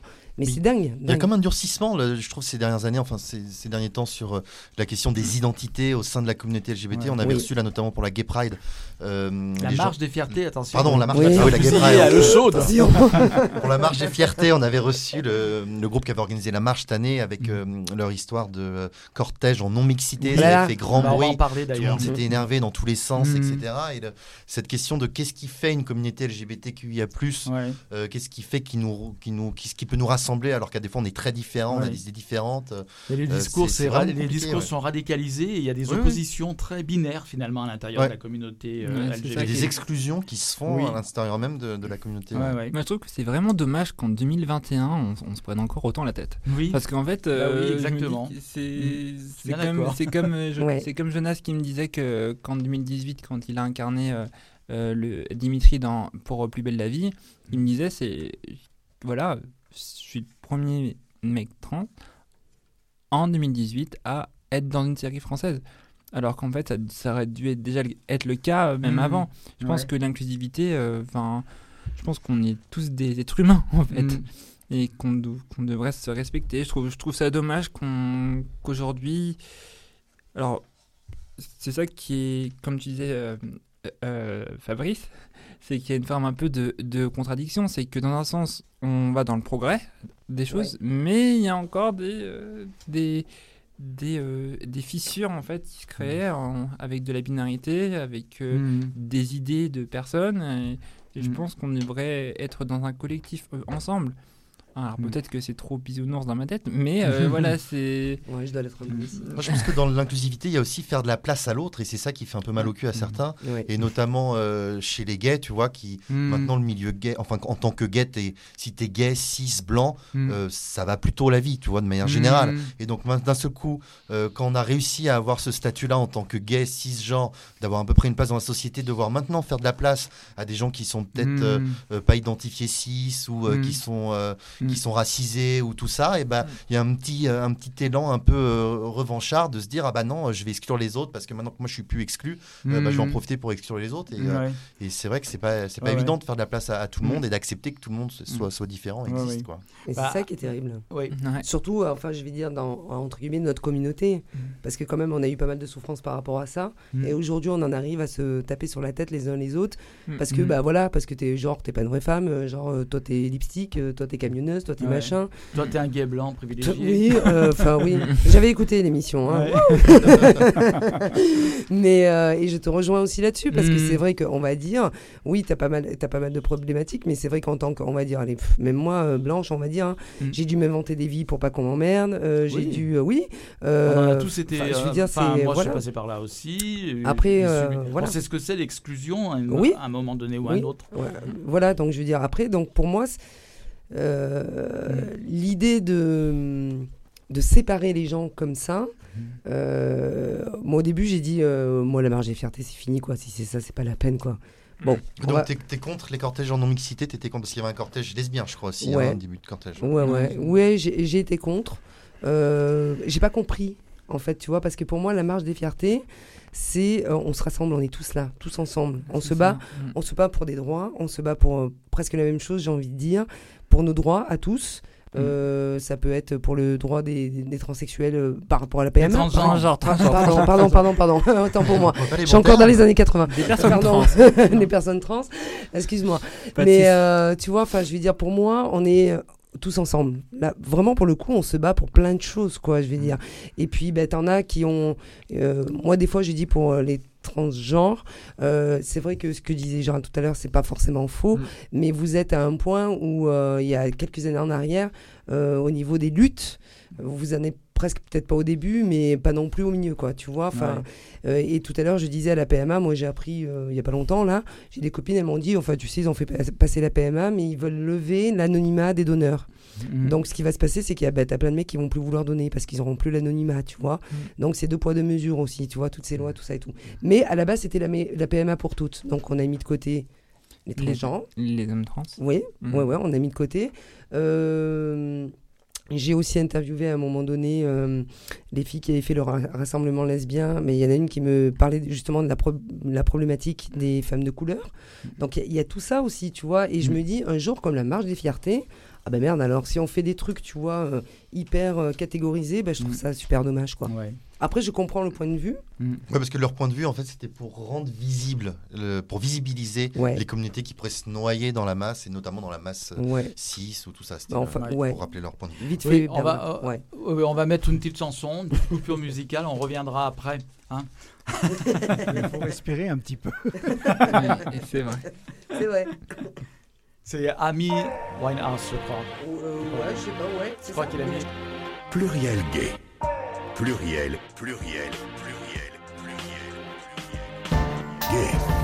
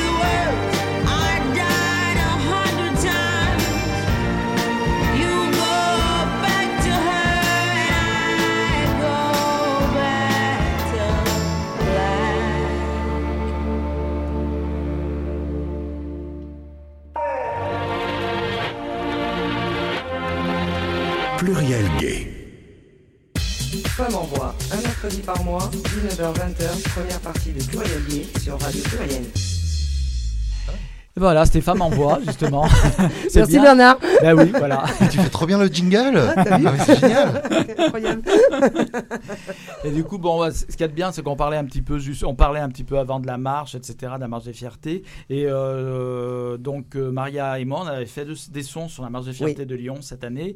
Euh, bon, on va, le mien, on le diffusera plus tard, peu importe, mais on va on diffuser le tien qui était sur la partie euh, mixte, non, en non mixité. Avant, je voudrais quand même que nous de, de- de lancer le son, euh, que tu nous dises euh, des nouvelles, nous donnes des nouvelles de Who Else, parce que tu as évoqué tout à l'heure, peut-être que Léa ne le sait pas, ou même Fabrice, je Non, sais pas. Mais tu es aussi une, une grande, euh, comment dire, euh, ordonnatrice des fêtes, euh, femme, et lesbienne de Lyon. Ouais, c'est Voilà. ça. Donc euh, des donc à la base c'est des soirées que je privatise exclusive, alors exclusivement pour les femmes. Donc là, on est Euh, en non-mixité. Voilà, là on a donc mixité choisie. Voilà. Par contre, femme transgenre admise. oui, Voilà. tout à fait. Du moment Mm. qu'une personne euh, transgenre est euh, à l'identité de femme, Mm. il n'y a pas de souci, elles sont les bienvenues. D'ailleurs, Mm. on en a. On a, j'ai deux trois, euh, deux trois femmes transgenres qui viennent Mm. et euh, qui s'éclatent d'ailleurs et qui, qui apprécient beaucoup les soirées. Ouais. Et euh, donc pour l'instant, non, c'est en stand-by ça aussi. Ouais, à cause du Eh pass ben oui, sanitaire. à cause en du fait. pass sanitaire Mm. et, et à cause de beaucoup de protocoles euh, qui n'ont, euh, bah, bah, pour moi, toujours aucun sens. hein. Mm. Euh, parce que c'est très très réglementé au niveau des, des, des soirées, tout ça et tout, même si on a réouvert les boîtes de nuit et tout ça. Enfin, je veux dire, moi, j'ai un peu le cul entre deux chaises parce que je commence à 19h, donc je suis un peu genre restauration, tu vois. Mm. Puis à partir de 22h, 23h, je mets en place une DJ, donc je passe, on va dire, dans le monde de la nuit. Donc c'est un petit peu. Donc je suis un peu sur deux protocoles, tu vois. Donc euh, je m'en sors plus Mm. avec tous ces Mm. protocoles. Donc, donc euh, non, voilà. Donc pour l'instant, tant que le pass sanitaire est obligatoire, je ne je ferai pas. Mm. Parce que, voilà, pour les raisons que j'expliquais tout à l'heure, je ne reviendrai pas dessus. Alors, Mais donc, ça reviendra un jour. oui, bah, certainement. Oui, ça je te reviendra, fais confiance reviendra. là-dessus. Et puis, c'était des soirées qui étaient très attendues. hein, oui, elles euh, sont très attendues. mm. En fait, j'ai pas mal de, de, de, de, gens- nanas, de oui. personnes déçues, certainement. Oui, mais qui Ouais. comprennent aussi. Ouais. Elles comprennent, Mmh. elles Ouais. comprennent ma décision et, euh, et elles savent, elles savent de toute façon. Donc euh, voilà, je pense que le jour où on va revenir, ça, ça, ça sera assez sympa et, et elles reviendront et Mmh. elles suivront. Et elles, de toute façon, c'est leur soirée. Hein. Mm. Moi, j'ai toujours dit, c'est Mm. vos soirées, donc voilà. Après, c'est beaucoup, beaucoup d'organisation. Ouais. Enfin, c'est très euh, waouh. Mais euh, enfin, nous, on adore. hein. Après, j'ai une équipe qui est, qui est au top, Mm. qui va changer aussi certainement. Mais euh, voilà, il y, aura certainement des changements. Après, quand, je ne sais pas, mais ça reviendra. Donc, c'était des soirées en non-mixité. Et euh, Choisi. tu fais Voilà. ça dans, dans quel quartier de Lyon? Euh, Villeurbanne. Ok, Mm. ça marche. Et du coup, euh, donc c'est un concept qui te parlait quand même un petit peu la Oui. non-mixité. Sachant que tu tiens à préciser, mais c'est vrai que pour la marche de fierté, c'est le Oui. seul moment Oui. où ta soirée était ouverte à, à Aux hommes. Aux hommes. gays. Voilà. Gay quand même, ouais. Parce que C'était avec- quand même une non-mixité. Oui, parce qu'avec euh, les hommes hétéros, il y, a- il y a beaucoup de problématiques. Ah non, pas eux. Oui, parce que quand tu te retrouves avec euh, 200 nanas dans une boîte et ils ont, ils ont pas compris le concept de la lesbienne. Mais euh, Ah ouais, donc vous faites des films pour m'exciter, ouais, c'est cool. Mais euh, oui, un non mixité choisi parce qu'il y, a- Mm. il y a beaucoup de demandes. Mm. Voilà. Voilà pourquoi.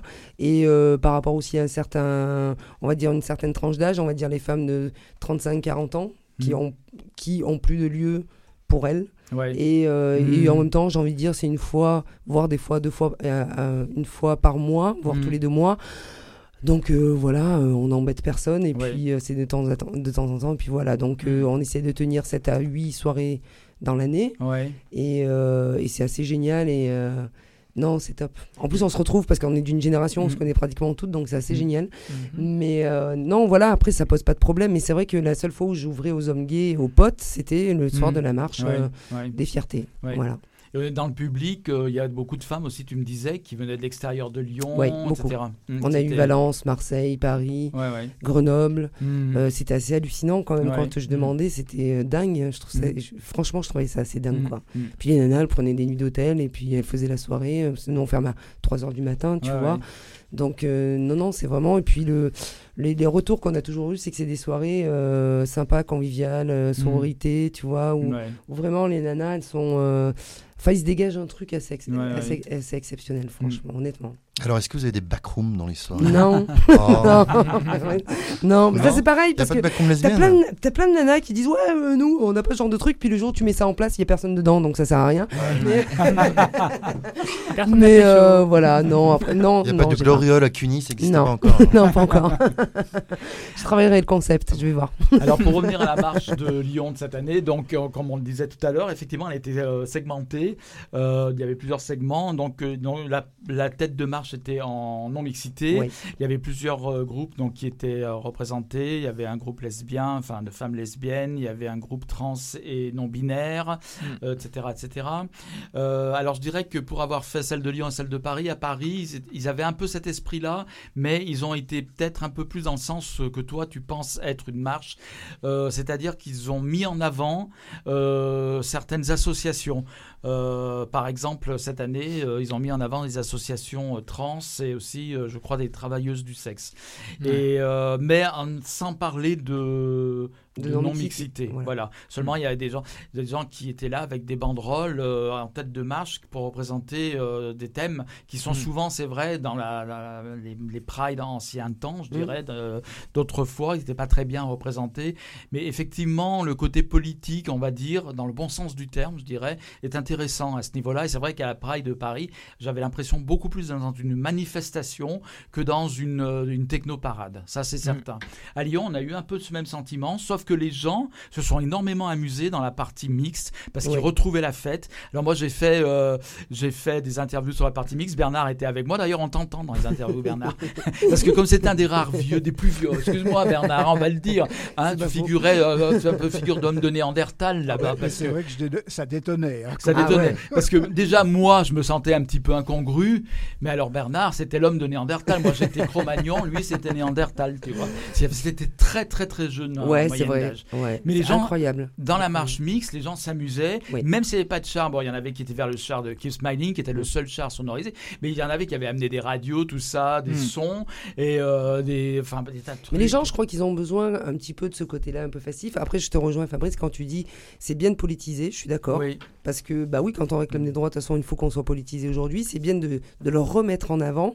Mais euh, voilà, mais il faut aussi laisser ce côté euh, festif, Bah je oui, bien pense. sûr. Voilà. Et puis moi je pense aussi que les gens avaient besoin de, de, de s'amuser ap- après euh, toute Oui, une année sans Pride de, Mm. de l'année dernière avec, euh, Mm. avec les confinements et tout. Je pense que les sûr. gens ils avaient Mm. besoin aussi de se lâcher. Ouais. Et c'est ça qui m'a impressionné justement euh, lors, de la, lors de la marche des fiertés de, de Lyon. Et, en, et en plus, enfin, moi, ce que j'ai trouvé au niveau des, des séparations, au niveau des, des différents cortèges, enfin, des différents groupes, on va dire, je trouve qu'au final, euh, tout le monde est un peu mélangé. Oui. Parce, Parce que, que, en fait, c'est ça. Ils- ils- ils- de toute façon, je pense que dans, que, que dans une marche des fiertés, tu auras beau mettre des, Mm. des groupes séparés, tu auras toujours un mélange. Ouais. Bah, surtout quand Oui. t'es 15 000, 20 000. Bah, Enfin, tu vois, ouais, Et en fait, c'est vrai qu'en réalité, la marche a été très fluide parce que Mm. euh, tout le monde s'est mélangé pratiquement. Les non mix ont été presque, à la limite, presque invisibilisés, sauf au début du cortège. Mais ensuite, tout le monde était euh, mélangé à tout le monde. Ah, ça. hein. Et je suis d'accord, par contre, avec Maria, le char Andy, c'était une excellente Oui, idée. Et à renouveler contre, en permanence. ouais, ouais. Toutes Par les contre, années, je- il faut le faire. ça. Je Ouais. trouvais lors de la Pride que les, que les personnes avec, qui faisaient la, la, la sécurité avec le, le petit euh, Mm. Bracelet, enfin le, Ça. le brassard, merci, Mm. euh, bah, je trouvais que, hum, qu'on les voyait pas. Ouais. Enfin, moi, je sais que j'étais avec des amis et on, et on les voyait pas. Mm. Oui, parce que c'était le- ouvert euh, uniquement aux, aux personnes euh, gays, en fait. C'était en non-mixité aussi le, le service d'ordre Oui. et puis euh, le service, le, enfin, Ah le- oui, tous, les, personnes tous les militants. LGBT, ouais, c'est en ça. fait. c'était- Donc, oui, Donc oui. tu mets des pédales pour faire le service d'ordre, forcément, c'est oui, oui. c'est difficile, quoi, tu vois. vraiment. Mais c'est vrai que. Déjà qu'ils ont du mal à trouver bah des gens bah euh, oui. pour faire les Oui, c'est ça, ils ont Alors, beaucoup de si en mal. plus tu restreins le truc, euh, t'es un peu mal barré. Ils avaient quand même admis les femmes euh, cisgenres hétérosexuelles aussi, Ah, hein, au dernier moment. Oh. Mais bon, Waouh C'est vrai qu'on a reçu le collectif des fiertés ici. L'émission a été un petit peu animée. Ouais. Chacun a défendu son point de vue. Bon, euh, après, tout n'est pas à rejeter hein, dans, ce- dans euh, tout ce qu'ils disent, dans tout ce qu'ils défendent, etc. Mais après, moi, il ne faut pas inverser non plus les rapports de force et Mhm. créer d'autres discriminations à l'intérieur à de. Voilà, il faut Mhm. effectivement être plus dans le discours, dans le dialogue, dans l'échange Mhm. que ça ne l'est actuellement. Et euh, la- le- le cort- les cortèges en non-mixité, alors toi, c'était pas un truc qui te branchait du tout. c'était pas d'accord. Et puis tu m'as dit, tu as accepté de faire les interviews. Je pense que ça t'intéressait quand même de savoir, Oui. de prendre la température Ouais. des choses dans ces cortèges. Ouais, j'y suis allée vraiment pour Femmes en Voix. Voilà. Enfin, je l'ai fait par rapport à Femmes en Voix parce que j'avais dit, euh, moi j'avais dit que cette année je boycottais, j'étais absolument pas d'accord avec tout ça, et donc je suis allée pour Femmes en Voix et aussi justement pour euh, écouter et entendre euh, bah, euh, l'avis des gens, ce qu'ils en pensaient, etc., etc.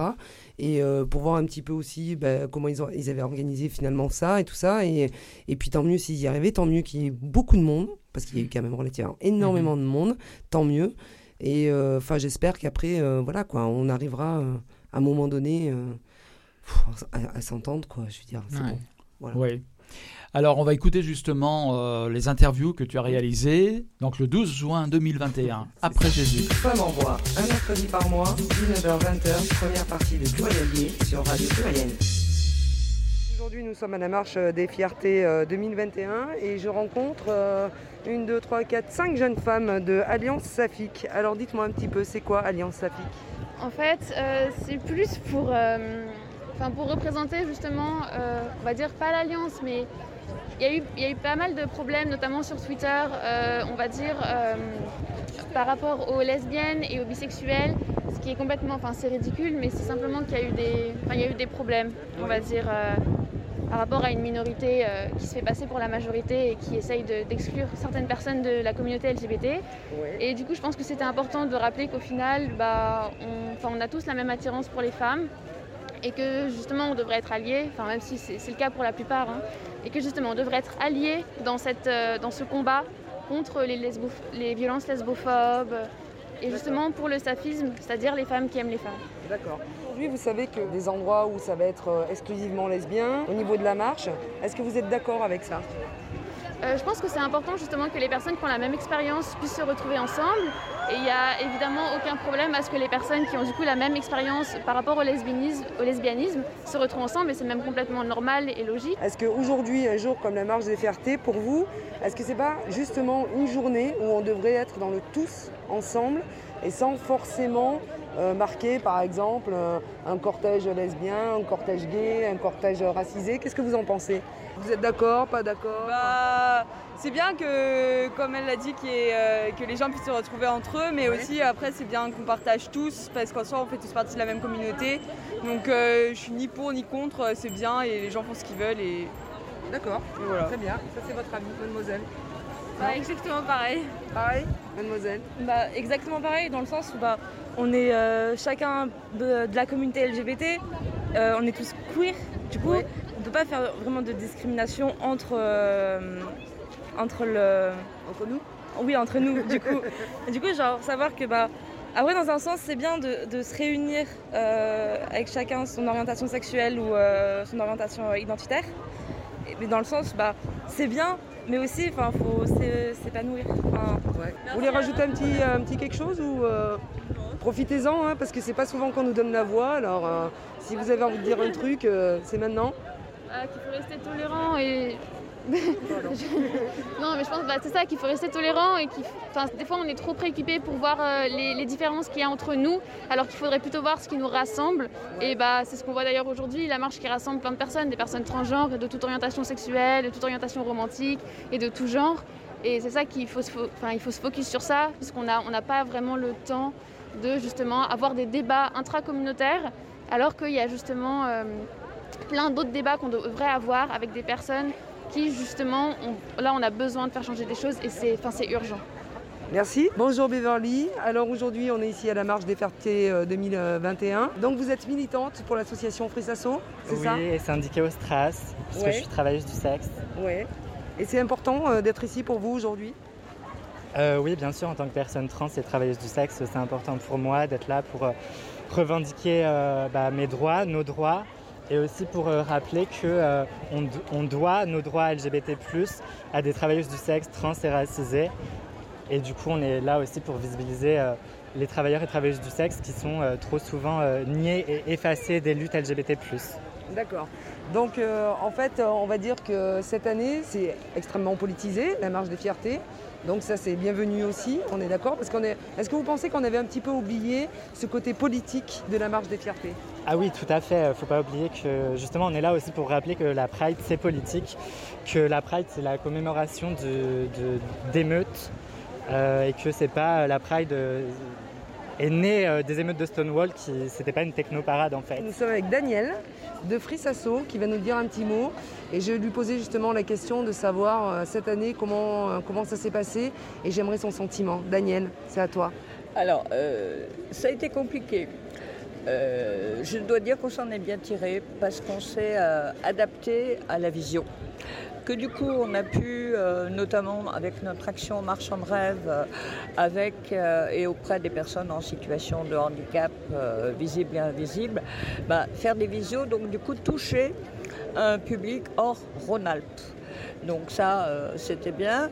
On a fait des tas, euh, des tas de webinaires de, choses comme ça, avec des publics qu'on n'avait pas, genre euh, les, les masters égalité de l'Institut d'études politiques, mais aussi euh, webconférence avec l'école euh, de hautes études en santé publique. On a fait des choses qui nous ont apporté du, euh, du monde. Et puis on a fait aussi beaucoup, comme on fait aujourd'hui, euh, d'animation. Euh, entre autres, euh, bah, euh, tout à fait, bah, le 17 décembre, fin euh, 2020, donc la, la journée de lutte contre les violences faites aux travailleuses du sexe. On a fait un événement le 13 avril pour euh, la commémoration euh, des 5 ans de la loi de pénalisation des clients, où on a eu énormément de monde et on avait le soutien, puisque c'était devant l'opéra, des occupants et occupantes de, de l'opéra. Donc c'était très militant, très euh, super intéressant. Et puis le 2 juin, dernièrement, là, on, on a fait une nouvelle intervention, cette fois-ci devant l'église Saint-Nizier, euh, puisque c'était le 2 juin et la journée internationale des putes depuis 75, c'est-à-dire depuis la première occupation, la première, le premier de, de départ du mouvement euh, Parapluie Rouge, euh, le 2 juin à l'église par, euh, occupée par euh, les prostituées lyonnaises. D'accord. Voilà. Daniel, une- une- encore une petite question. Euh, Il y a eu pas mal de polémiques hein, autour de la question du euh, mixité, non-mixité sur la marge des fiertés aujourd'hui. Euh, et j'aimerais avoir ton, ton sentiment et savoir si tu es d'accord ou pas avec ça. Moi, je je suis tout à fait d'accord parce qu'il y en a un peu marre que bah, toutes les minorités soient noyées dans la masse des gays blancs. Voilà, je vais le dire comme ça. Et c'est bien. Et c'est d'autant mieux qu'enfin, on a un camion uniquement pour les personnes en situation euh, de handicap, euh, organisé par l'association La Marginale. Ça, c'est vraiment un must. Euh, et puis, après, c'est bien que les lesbiennes, euh, par exemple, se vi- visibilisent, que les trans aussi, euh, que les assos qui sont souvent à la marge, comme celles qui défendent les droits des LGBT en demande d'asile, soient visibles. Et puis après, bah, il y a un cortège où tout le monde peut se mélanger. Donc moi, je vois même pas pourquoi il y a polémique. Je pense qu'il y a davantage de polémique sur le mot d'ordre. Voilà. Oui, ça, c'est, euh, il y a aussi là-dessus. Mais et, et par exemple, moi, j'ai vu, hein, très honnêtement, euh, j'ai vu il y a deux jours de ça que le forum gay et lesbien participera pas à la marche cette année. Mais Ton bien- sentiment là-dessus? Bah, bien sûr, comme euh, plein d'autres associations, des associations du centre qui participent à la marche. Je veux dire, ça va être euh, vite fait. hein. Euh, Il y a FRIS, Keep Smiling et SOS Homophobie en tant que tel. Hein, en, euh, en tant que tel. Après, les autres, euh, c'est leur choix. Personne n'est n'est obligé. hein, euh, voilà. Sur le mot d'ordre, euh, moi, je pense que euh, les gens ne réalisent pas toutes les violences dont les minorités euh, sont victimes. L'agression du rassemblement lesbien, là, par exemple, ça a été excessivement violent. Oui, j'ai, eu la chance de pouvoir interviewer trois des organisatrices Voilà. et on en a parlé sur Femmes en Voix, ouais. T'as vu le service d'ordre impeccable comme elles Oui. ont réagi. Oui, hein. oui, bon, et il y a, je crois qu'il faut que les assos, certaines assos, se mettent un peu euh, en tête qu'il y a de nouvelles générations militantes euh, qui ont envie de se faire entendre à, à leur manière. Et moi, je trouve ça euh, plutôt sympathique. Donc il faut qu'on arrête toutes ces guéguerres internes. Exactement. Voilà, parce qu'on peut parler de guéguerres internes quand Ah même. oui, oui, tout à fait. tout à Après, fait. on peut ne pas être d'accord avec certaines Une histoire choses. de fesses euh, qui euh, dégénère en rivalité associative. hein. Oui, Voilà. tout à fait, ouais. C'est aussi bas que ça. D'accord. Ouais, je vois ce que tu veux dire. ok. Eh ben merci Daniel. Tu veux rajouter quelque chose? C'est l'occasion, Non, hein non, non. Alors je te souhaite une belle journée, Daniel. hein. Merci à en toi. plus, là, cette année, il ne devrait pas pleuvoir. Merci.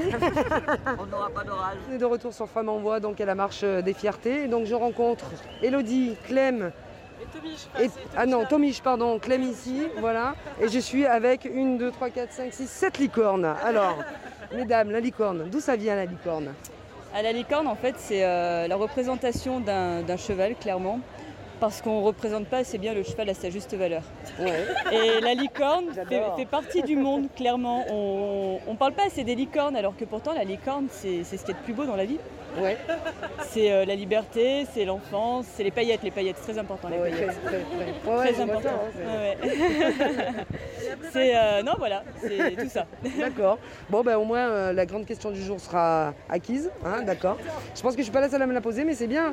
Parce que moi, sur les réseaux sociaux, j'ai pas mal de trucs, genre euh, la licorne, tout ça, machin et tout. Et j'avais pas encore compris. Je vous promets, hein, c'est vrai. Donc aujourd'hui, vous avez répondu à ma question. Merci. C'est le funky, la licorne. C'est funky. C'est très funky. C'est funky. D'accord. Bon, ah ben parfait. Alors on se disait là il y a deux petites secondes et demie. euh, Aujourd'hui, qu'est-ce que la marche des, fiertés représente pour vous par rapport par exemple aux années précédentes, qui est, euh, on va dire, un petit peu euh, changeante cette année, hein, parce qu'il y a beaucoup beaucoup d'associations qui ne sont pas là aujourd'hui, d'autres qui sont là. Aujourd'hui c'est le CFL qui représente la, marche des fiertés. J'ai une petite question. Vous allez marcher derrière les marches en non-mixité, euh, ou en mixité Et ben nous, en fait, on- chaque année, on va, ça fait 5 ans qu'on l'a fait et on va toujours derrière le Sharky Smiling. Et cette année, on fait euh, le mariage de Mademoiselle, en fait. C'est pour ça Oh, qu'on est là. félicitations. C'est la licorne. D'accord. Voilà, mais sinon, on vient euh, souvent pour marcher, faire la fête et puis bah, soutenir. euh, parce qu'on a beaucoup d'amis qui sont euh, qui sont homo, quoi. Donc du coup, on vient les soutenir et puis on est là euh, pour soutenir une cause importante aussi, qui est euh, qu'on peut tous marcher ensemble euh, dans la même direction. D'accord. Donc vous êtes plus ou moins d'accord avec cette histoire de mixité, non-mixité, ou vous n'avez rien à faire, vous êtes là juste pour marcher et puis euh, point barre? Bah, c'est quand même important aussi. Après, de faire une journée pour eux, je trouve ça un peu euh, quand même euh, stigmatisant le fait de faire qu'une seule journée pour ça. Mais après, c'est aussi important qu'ils soient dans la communauté de tout le monde pour pas que justement qu'on les sente différents. Ils sont comme nous, c'est pareil. Quoi. Donc en fait, si je comprends bien, vous êtes des femmes hétéros, toutes? Ouais. Et vous soutenez, euh, et vous soutenez les lesbiennes, les gays, les trans. euh, c'est bien. Chacun fait ce qu'il veut avec son corps, avec le corps de l'autre, et, euh, dans le respect et la. Comment on, peut- comment on dit quand on est. Voilà, l'ouverture d'esprit. Et voilà, après, euh, nous, on a plein de, de potes qui sont gays, que ce soit des femmes, des hommes, euh, même des trans aussi. Donc voilà, on vient aussi les soutenir et faire euh, de leur journée une belle journée. Eh ben, merci mesdames, merci beaucoup. Et puis, euh, vive la licorne, j'ai envie de hein. merci, belle journée à vous. Merci. Alors bonjour, je suis avec Aurélie des euh, Collèges lesbiennes, n'est-ce pas? C'est un mouvement euh, qui est né il n'y a pas très longtemps, me semble-t-il. En fait, c'est un mouvement qui part des collages féministes, mais on s'est rendu compte que dans les collages féministes, il y avait très peu les revendications lesbiennes qui étaient mises à l'honneur.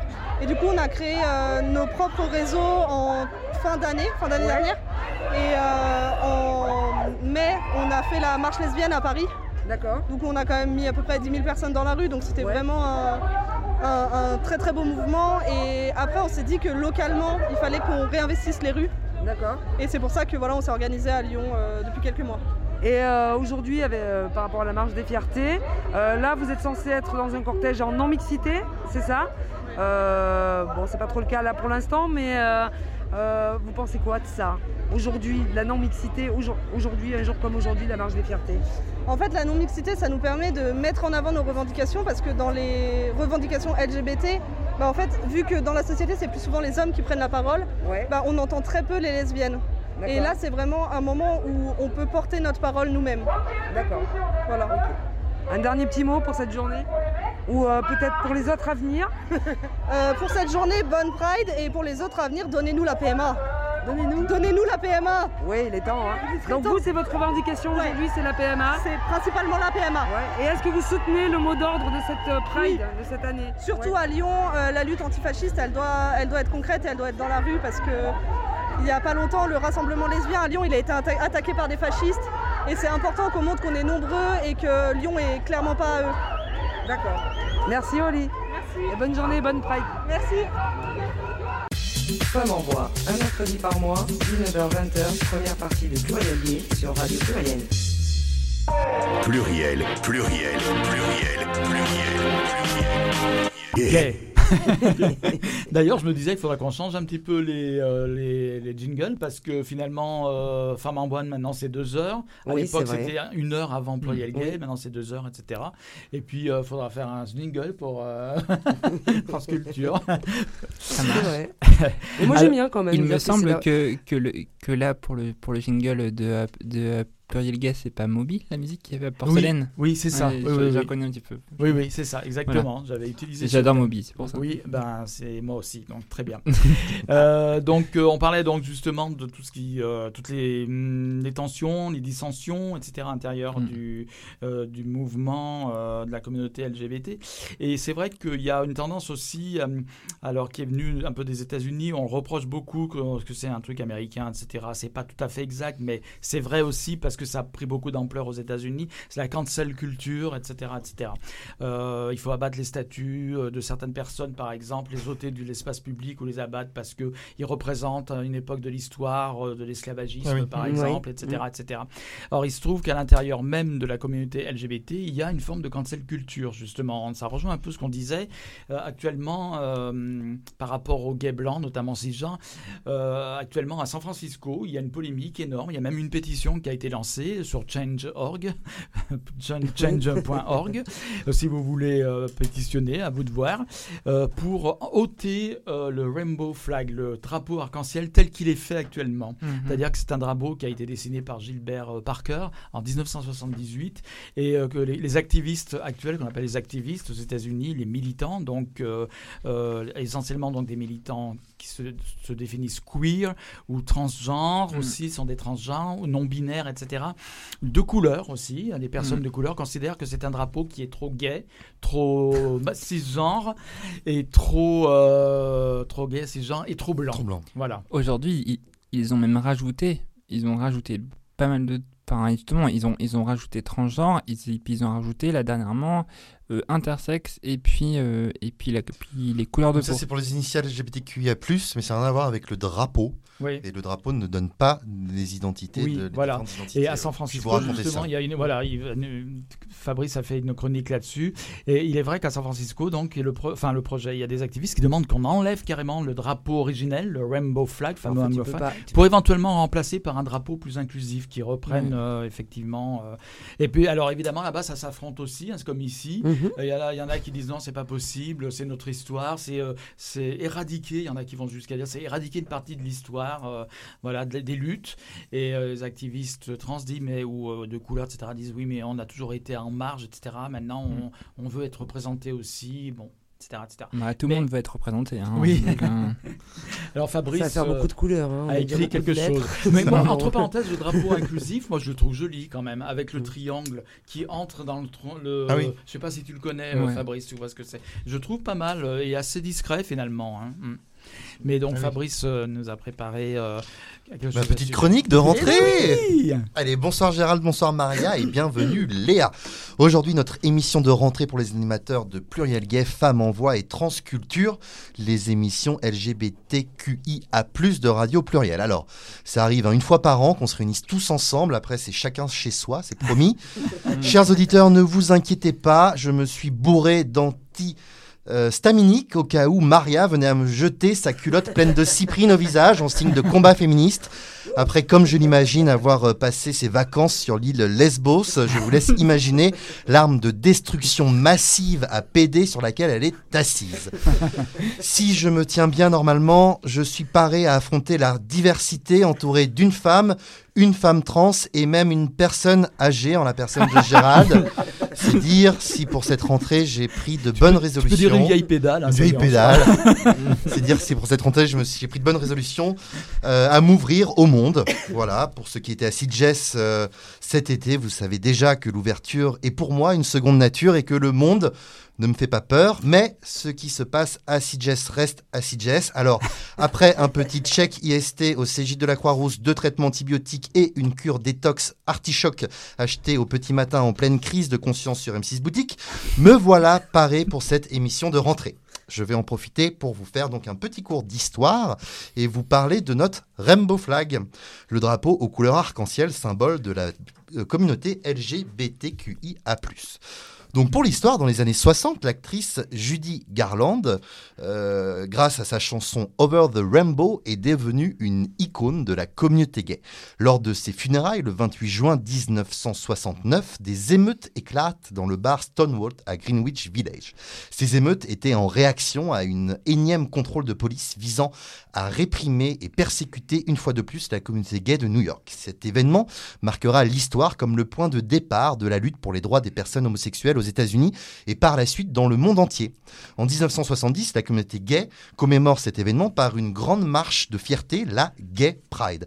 C'est dans ce contexte que Gilbert Baker, et non pas Parker. Ah, tu dis Parker. Ah, Ah dit Parker. C'est. Baker, un ancien soldat devenu artiste, débarque à San Francisco pour euh, s'impliquer dans le mouvement. Il devient rapidement proche d'un célèbre militant pour les droits des homosexuels et politicien, Hervé Milk, dont vous avez tous vu le film, j'imagine. Donc Gilbert euh, qui n'est euh, qui n'est pas le fils rejeté de Joséphine, mais euh, avait pris à, appris pardon à coudre lorsqu'il avait une vingtaine d'années. Bon après il a fait l'armée, voilà. En 1978, à l'occasion de la 8e Gay Pride, il a l'idée de coudre un drapeau qui deviendra l'étendard du cortège. Il associe huit bandes de couleurs le rose pour le sexe, le rouge pour la vie, l'orange pour la guérison, le jaune pour le soleil, le vert pour la nature, le bleu pour l'art, l'indigo pour l'harmonie, le pourpre pour l'esprit humain. Un drapeau donc symbolique créé à partir de différentes inspirations, synonyme de diversité et de tolérance. L'arc-en-ciel est un symbole important, déjà bien connu, notamment dans la Bible, où il représente la promesse de paix. Les hippies euh, défilaient déjà hein, euh, avec le drapeau arc-en-ciel dans les euh, années 60 lors de nombreuses marches qu'il y a eu pour la paix. Mais l'idée de Gilbert Baker était de créer un objet symbolique permettant aux homosexuels de se reconnaître entre eux. Pendant des décennies, ils étaient en effet contraints de se cacher. Ils utilisaient des codes couleurs pour se signaler les uns aux autres. Par exemple, le bandana avec le hanky code qui permettait d'exprimer ses préférences sexuelles dans la communauté cuir US des années 70, les chaussettes jaunes en Australie ou alors l'œillet vert au revers de la veste de l'écrivain Oscar Wilde à la fin du 19e siècle. œillet vert euh, qui fut même une pièce à conviction lors du procès pour sodomie intenté à l'auteur. Baker va rapidement faire passer son drapeau de 8 à 6 bandes pour euh, euh, un simple problème de fabrication. Le rose est supprimé car la couleur n'est pas facilement euh, obtenable auprès des revendeurs de tissus. Quelques semaines plus tard, il enlève l'indico pour garder un nombre pair et pouvoir plier plus facilement le drapeau en deux parties égales. Voilà pour l'anecdote. Le drapeau créé en juin 1978 va prendre un symbole encore plus fort lorsque le 27 novembre de cette même année, Hervé Milk est assassiné. Un immense défilé est organisé dans les rues de San Francisco. Le Rainbow Flag est alors dans toutes les mains. Il se répand ensuite dans le monde entier. En 1994, Gilbert Baker en conçoit un immense de 1,6 km de long pour célébrer les 25 ans de cette célèbre émeute de Stonewall. Aujourd'hui, le drapeau est censé être le symbole de toute la communauté LGBTQIA+, L pour lesbienne, G pour gay, B pour euh, bi, T pour trans, Q pour queer, I pour intersexe, A pour asexuel et plus pour tous les autres, dont les hétérosexuels radiant la cause. On pense à nos amis licornes. oui, mais voilà. Force est de constater que dans l'histoire de ce drapeau, bien que l'on euh, retrouvait en première ligne des émeutes de Stonewall des travestis et personnes trans noires du quartier, puisque la loi interdisait, entre autres, de porter des vêtements du sexe opposé.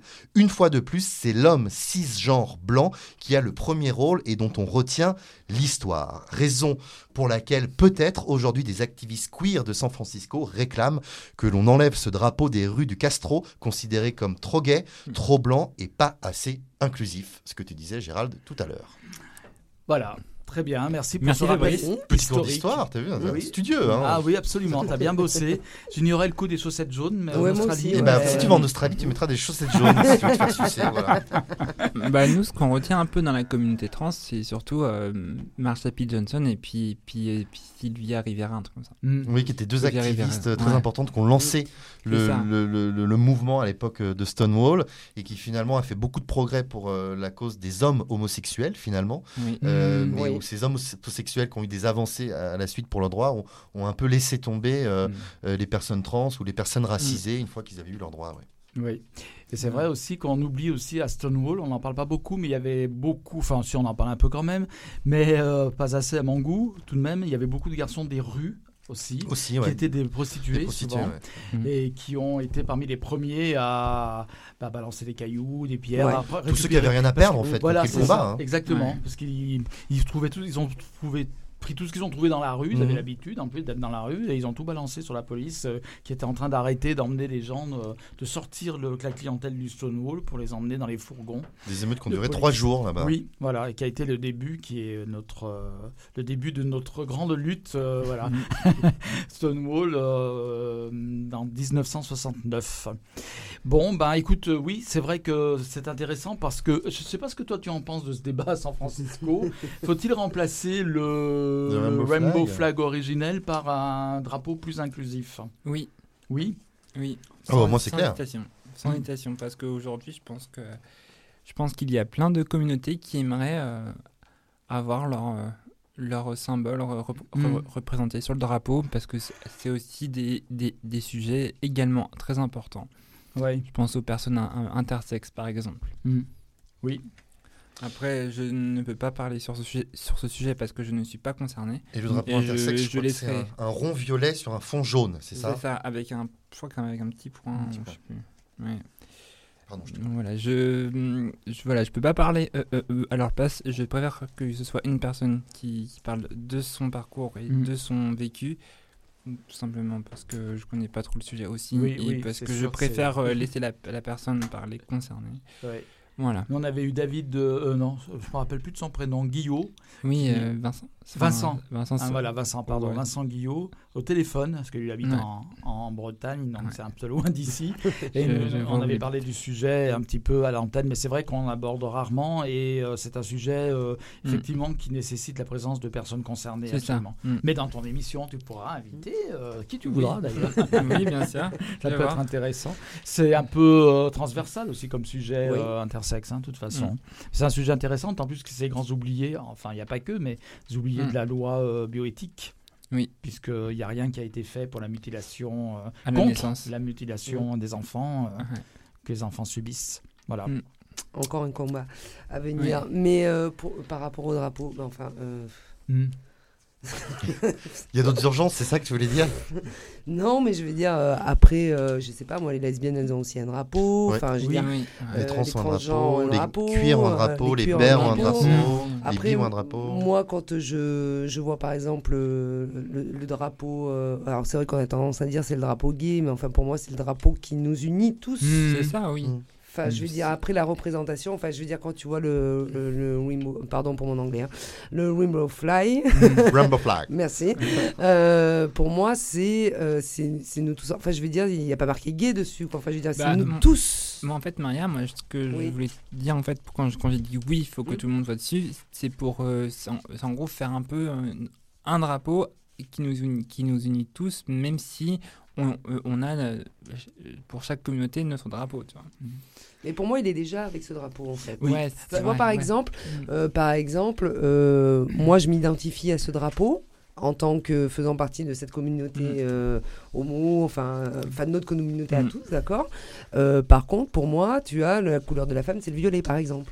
Donc Ouais. je, je me représente aussi avec, par exemple, ce drapeau de la femme, euh, je crois qu'il est violet, enfin voilà, enfin, tu Ouais, vois, je veux dire. Mm. je trouve que ce drapeau-là, mais, mais parle tellement en fait, et c'est Mm. tellement ancré dans l'esprit des gens.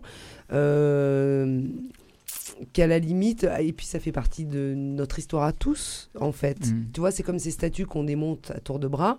Bon, parfois, ça m'a fait un peu rire et sourire, Mm. mais c'est vrai qu'après, tu peux pas, tu ne peux pas euh, nier l'histoire et ce qui s'est passé. Mm. Et, et tout ça, ça fait, c'est aussi, enfin, c'est notre histoire à tous. Comme on ne peut pas nier que c'est les, les transgenres qui ont, euh, qui ont déclenché ces émeutes de Stonewall, c'est heureusement qu'ils étaient là. Mm. Euh, toutes ces travailleuses du sexe, parce que c'était elles qui étaient, on va dire, en première ligne On au peut pas front. nier, mais on- à des fois on l'oublie. Voilà, C'est ça c'est aussi ça. On, on a tendance à beaucoup l'oublier, donc c'est bien de le rappeler aussi, mais de là à vouloir complètement tout changer, je trouve ça un peu dommage. Enfin, moi, je me reconnais, euh, tu vois, on dit le drapeau gay, mais moi, je me reconnais dans ce drapeau parce que pour moi, c'est nous tous. Mm. Après, Ah, si on bien veut parler des lesbiennes, eh ben, on a notre drapeau. Les, les personnes transgenres, elles ont leur drapeau. Tu vois, par exemple, la, la première année où j'ai fait avec Wells euh, la marche des fiertés, euh, derrière notre char, tu avais, beaucoup de lesbiennes, tu avais beaucoup de femmes, tu avais beaucoup de transgenres Mhm. euh, avec les drapeaux. Donc, Ouais, bien sûr, tu ouais. vois, enfin, je veux dire, on, on- on- on se reconnaît tous. Après, voilà, c'est, je sais pas. hein, Après, moi, je vois d'un d'un point de vue personnel, enfin, au, au départ, moi, j'étais pas forcément. Alors, alors, ok, j'ai fait ma transition, euh, j'ai fait mon, mon parcours et tout, mais moi, je revendiquais avant tout mon, mon, mon orientation sexuelle, en fait. Mhm. Oui, parce que t'es lesbienne. C'est ça. Donc, en gros, j'avais, si tu veux, j'avais, j'avais acheté euh, au, au départ le drapeau euh, en fond euh, LGBT, mais avec les, les symboles euh, enfin, féminins euh, attachés. D'accord. Mm. Ben, à ce Et moment-là, c'est- Et, et- et, euh, c'est après que bon, je me dis, bon, je vais acheter le drapeau trans. Voilà, parce que bon, je, vou- je voulais aussi me sentir. un petit peu Oui, non, mais Après, voilà, c'est après, c'est chaque Mais- euh, personne qui. puis Après, aussi, à ce moment-là, pourquoi enlever complètement le drapeau? Et à ce moment-là, si c'est juste une question de sigle, on va dire, pour que tout le Mm. monde se reconnaisse, pourquoi ne pas rajouter des sigles sur ce drapeau-là Mm. Mais pourquoi vouloir complètement le changer et, euh, et passer vraiment à autre chose quoi En fait, le drapeau inclusif tel qu'il est proposé, alors je sais pas si c'est celui que Moi, je l'ai pas vu, voir hein. Tu m'as montré là, flotter. le drapeau inclusif, c'est ça Ouais, il y avait. Il y a, il y a- il y a encore. il est- reprend il le est- rainbow il est pas mal derrière. parce qu'il annihile, il annihile pas complètement le côté rainbow Mm. flag d'origine Ouais, quand même. d'accord. Il y a juste un triangle Ouais, qui vient si se rajouter Voilà, c'est un triangle qui se rajoute euh, avec Eh ben, plusieurs alors pourquoi couleurs. pas Pourquoi Voilà. pas Et, Ah. Mais je pense que, en fait, d'autant plus que que tu disais, Fabrice, le drapeau en lui-même ne représente pas telle ou telle communauté. Il représente des idéaux, en fait. ça. ou Oui, parce que quand tu regardes, le, comme tu Mm. dis si bien, euh, par rapport à la définition des couleurs, euh, on n'est ni gay, ni lesbienne, ni trans, Oui, ni, voilà, ni hétéro. C'est l'humain, quoi. Mais dans l'esprit des activistes, c'est parce que ce drapeau est trop rattaché à un cer- une certaine forme de Et militantisme puis je pense que si. de papa, qui est celui des gays blancs. Genre. Ah ouais, sans, mais bon, sans bon, parler que si on mettrait tous les drapeaux sur un, un seul et même drapeau, On verrait plus rien. ce, Ah ouais, ouais, là, ce- ce serait compliqué. hein. Ouais. Enfin, sans parler du, drapeau pansexuel, sans, dra- Oui. sans penser du dra- Ouais. au drapeau asexuel, sans penser au- sans parler du, du, du drapeau euh, gay euh, Mm. ours un peu. Du dire, drapeau gay cuir alors. Et sans parler de de d'autres euh, Oui, de non, à drapeaux qui existent, euh, de la bisexualité par exemple. euh, Mais après, mais après, si c'est rattaché à une histoire, c'est rattaché à une histoire. Je veux dire, on Oui. peut pas non plus tout éradiquer comme ça Mm. d'un seul coup. Je veux dire, c'est euh, cet homme-là, qui c'est lui hein, qui a Mhm. inventé le, le drapeau. Bon, ben voilà, c'est lui. Mais il est blanc, il est blanc. Mais s'il avait Mm. été black ou, euh, ou beurre ou je ne sais, Mm. Euh, eh ben euh, tant mieux. Je veux Mm. dire. mhm. Mais là, là, c'est lui. On peut, on peut quand même pas. Enfin, tu vois, c'est euh, pourquoi toujours ramener? En fait, moi, ce qui me fatigue un petit peu, c'est toujours depuis quelques temps, on parle beaucoup du gay, blanc, cisgenre Mm. et, et- et blanc, blanc. blanc. Je dis, waouh, Mm. tu vois. Pour moi, pff, je trouve que c'est un peu. Bah, ça, on en avait un peu parlé aussi avec les gens du collectif qui étaient là, qui organisaient la marche. euh, par rapport à cette terminologie justement Mm. Euh, parce que par exemple enfin moi je leur avais expliqué qu'un gay blanc dans un milieu euh, hostile sera aussi défavorisé Bah, bien que sûr. euh, un, un racisé pour reprendre Mm. les expressions euh, des militants euh, qui se retrouveraient à difficulté parce que on va considérer sa couleur de peau Ouais, pour un travail ça on va pas faire la course à celui qui est le plus Oui, voilà. discriminé. Non, mais vois. voilà. Après, Mm. ça reste quand même plus difficile oui oui maintenant quand tu es racisé ou quand tu es une femme ou quand tu es trans Oui, que quand oui, c'est tu es un homme Voilà. cisgenre. moi après blanc, ce qui quoi, voilà Oui, Fabrice, bien sûr, c'est plus difficile, mais je veux dire, après, Après, on, voilà. on peut pas tout. euh, Après, c'est euh, pas celui pour qui c'est plus difficile, c'est pas un concours. Oui, Voilà, oui, c'est oui, c'est pas un concours débile, victi- victimisation Ouais. surtout, parce que finalement à la sortie tout le monde se victimise. et Oui, voilà. c'est ça. Mais euh, je pense quand même que euh, moi, je j'accepte pas qu'on me mette au sommet de la prédation, quoi. Pas, Ouais. j'ai aussi subi l'exclusion. Je suis d'accord. Ben moi, en fait, j'ai un peu deux idées concernant le drapeau. C'est que je me dis, ok, c'est bien, on fait un, un- un drapeau inclusif et tout, et euh, je me dis, c'est super, mais en même temps, est-ce est-ce qu'on se met pas trop- aussi trop dans des cases Mm. Alors qu'on est tous des êtres humains. Ouais. soit, euh, C'est ça un peu. Est-ce qu'on est toujours ob- De obligé de, cloisonner se- comme de, ça, se- de euh. se référencer dans, Ouais. C'est vrai que c'est dans très- une dans, dans une lettre, dans une case Si on pouvait s'en passer, ça serait Débat bien. qu'on retrouve d'ailleurs dans la transidentité, où Mm. euh, maintenant, est-ce que pour être trans, il faut vraiment être obligé de passer par une opération euh, de vaginoplastie? Est-ce qu'on peut se considérer comme forcément. femme trans Moi, je sais en que gardant fait son... la vagino, mais il y a des personnes que je connais qui ne souhaitent pas faire la vagino. C'est comme euh, certains mecs trans qui ne souhaitent pas faire euh, leur, euh, leur phalloplastie ou leur, ou leur métaïdoplastie. Mais voilà, ça, après ça, la- ça c'est la liberté de chaque personne, parce que c'est le corps de chaque personne Oui. aussi. Et voilà, enfin, c'est en fonction des, des besoins de chaque personne. Moi, je vois pas de. Mm. Voilà. Je sais pas, moi, euh, je suis pas titre qui va me prendre la tête.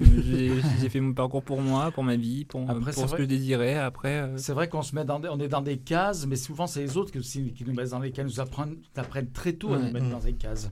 C'est ça le problème. Bah, euh, oui, Mm. forcément, puisqu'il Mm. y a, on va dire qu'il y a une différence, Ouais. euh, qu'elle soit visuelle ou pas, Mm, machin, mm. enfin ce que tu veux.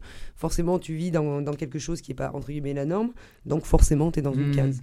Donc après, bah, forcément, tu vas chercher un peu cette case parce que c'est ces gens qui, enfin, on se ressemble, Ouais. on a un peu les mêmes idées, on a un peu Oui, les mêmes oui. délires, tout ça, machin et tout. Donc forcément, tu es un peu à la recherche de ça. Mais comme tu dis, c'est vrai qu'on a tendance à vouloir se cloisonner dans des choses comme ça. Euh, pff, voilà. Mm. Moi, souvent, on me dit, euh, ouais, tu dis, ouais, t'es lesbienne, t'es lesbienne, euh, tu te mets dans une case. Euh, J'ai dit, euh, non, je suis lesbienne. Je me considère pas dans une case, mais Oui. ma sexualité, c'est, euh, j'aime, Mm. je suis une femme qui aime les femmes, donc je suis lesbienne. J'ai Mm. aucun problème avec ça, Mm. en vrai. Après, si tu as envie de me mettre dans une case, si tu veux, mais n'empêche que je suis ce que je suis. Est-ce que tu es fan, est-ce que t'es fan de Catherine Lara? Non. Mylène Farmer, oui, mais pas. Mylène Farmer, pardon. Ça va, tu sauves l'honneur. hein. Je sauve. non, mais enfin, tu vois, c'est. euh, voilà.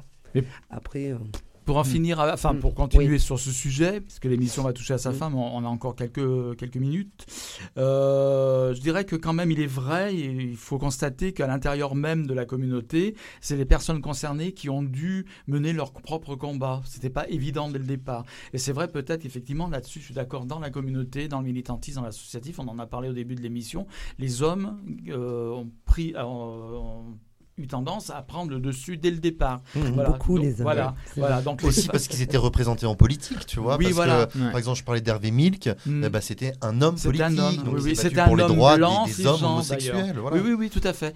Et euh, c'est vrai que les femmes ont dû prendre leur destin en main, je dirais, et affirmer leur propre euh, Mm. particularisme et puis leur volonté d'avoir une place et de pouvoir parler, d'avoir la parole. Et puis euh, ça s'est répercuté après sur d'autres communautés. heureusement qu'avec le temps, il y a eu des personnalités féministes comme, euh, comme Louise Michel, comme, euh, Mm. comme, euh, comme je disais, le euh, euh, euh, Halimi, comme, euh, Oui. comme Simone Veil, comme, et puis Oui. comme d'autres. Oui, parce que même pour les femmes, il a fallu que les femmes se prennent en charge. C'est pas des hommes qui ont défendu leur cause. Se C'est d'abord les femmes. arrivent à se faire une place. C'est pas Il qu'elles y a se eu prennent en le, charge. le mouvement des suffragettes en, Grande-Bretagne qui est célèbre, où c'est les femmes qui ont manifesté, qui ont fait des grèves. Bah ouais. Elles ont même été enfermées, dans certains cas, dans des hôpitaux psychiatriques. En Argentine, on les on prenait regarde il n'y a pas des longtemps, hein, Mm, euh, par rapport à l'avortement, tout ça et tout, elles étaient Ah toutes dans la rue, les femmes, toutes, Mm. toutes, toutes. hein. Ça veut dire que C'est- avec les dents qu'il faut aller chercher Mais hein. De toute mais façon- et c'est chacun qui est concerné euh, qui doit aller porter le combat. Et dans la communauté, ça a été le cas. Moi, je me souviens de Marie-Jo Bonnet, qui est une philosophe euh, historienne lesbienne, donc femme lesbienne, Mm. qui euh, disait Vous voyez, des gens, on est obligé de dire lesbienne, bah oui, ça détermine. Mais qui disait, qui, je l'ai vu se disputer avec Didier Ribon, qui est un autre philosophe gay, lui, en lui disant Mais de toute façon, vous, à l'origine, les hommes, toujours, vous avez voulu prendre le dessus, quoi. Même sur nous, vous, avez- vous reconstituez le couple patriarcal homme-femme traditionnel Mm. dans la lutte pour les Oui, droits oui. des homos.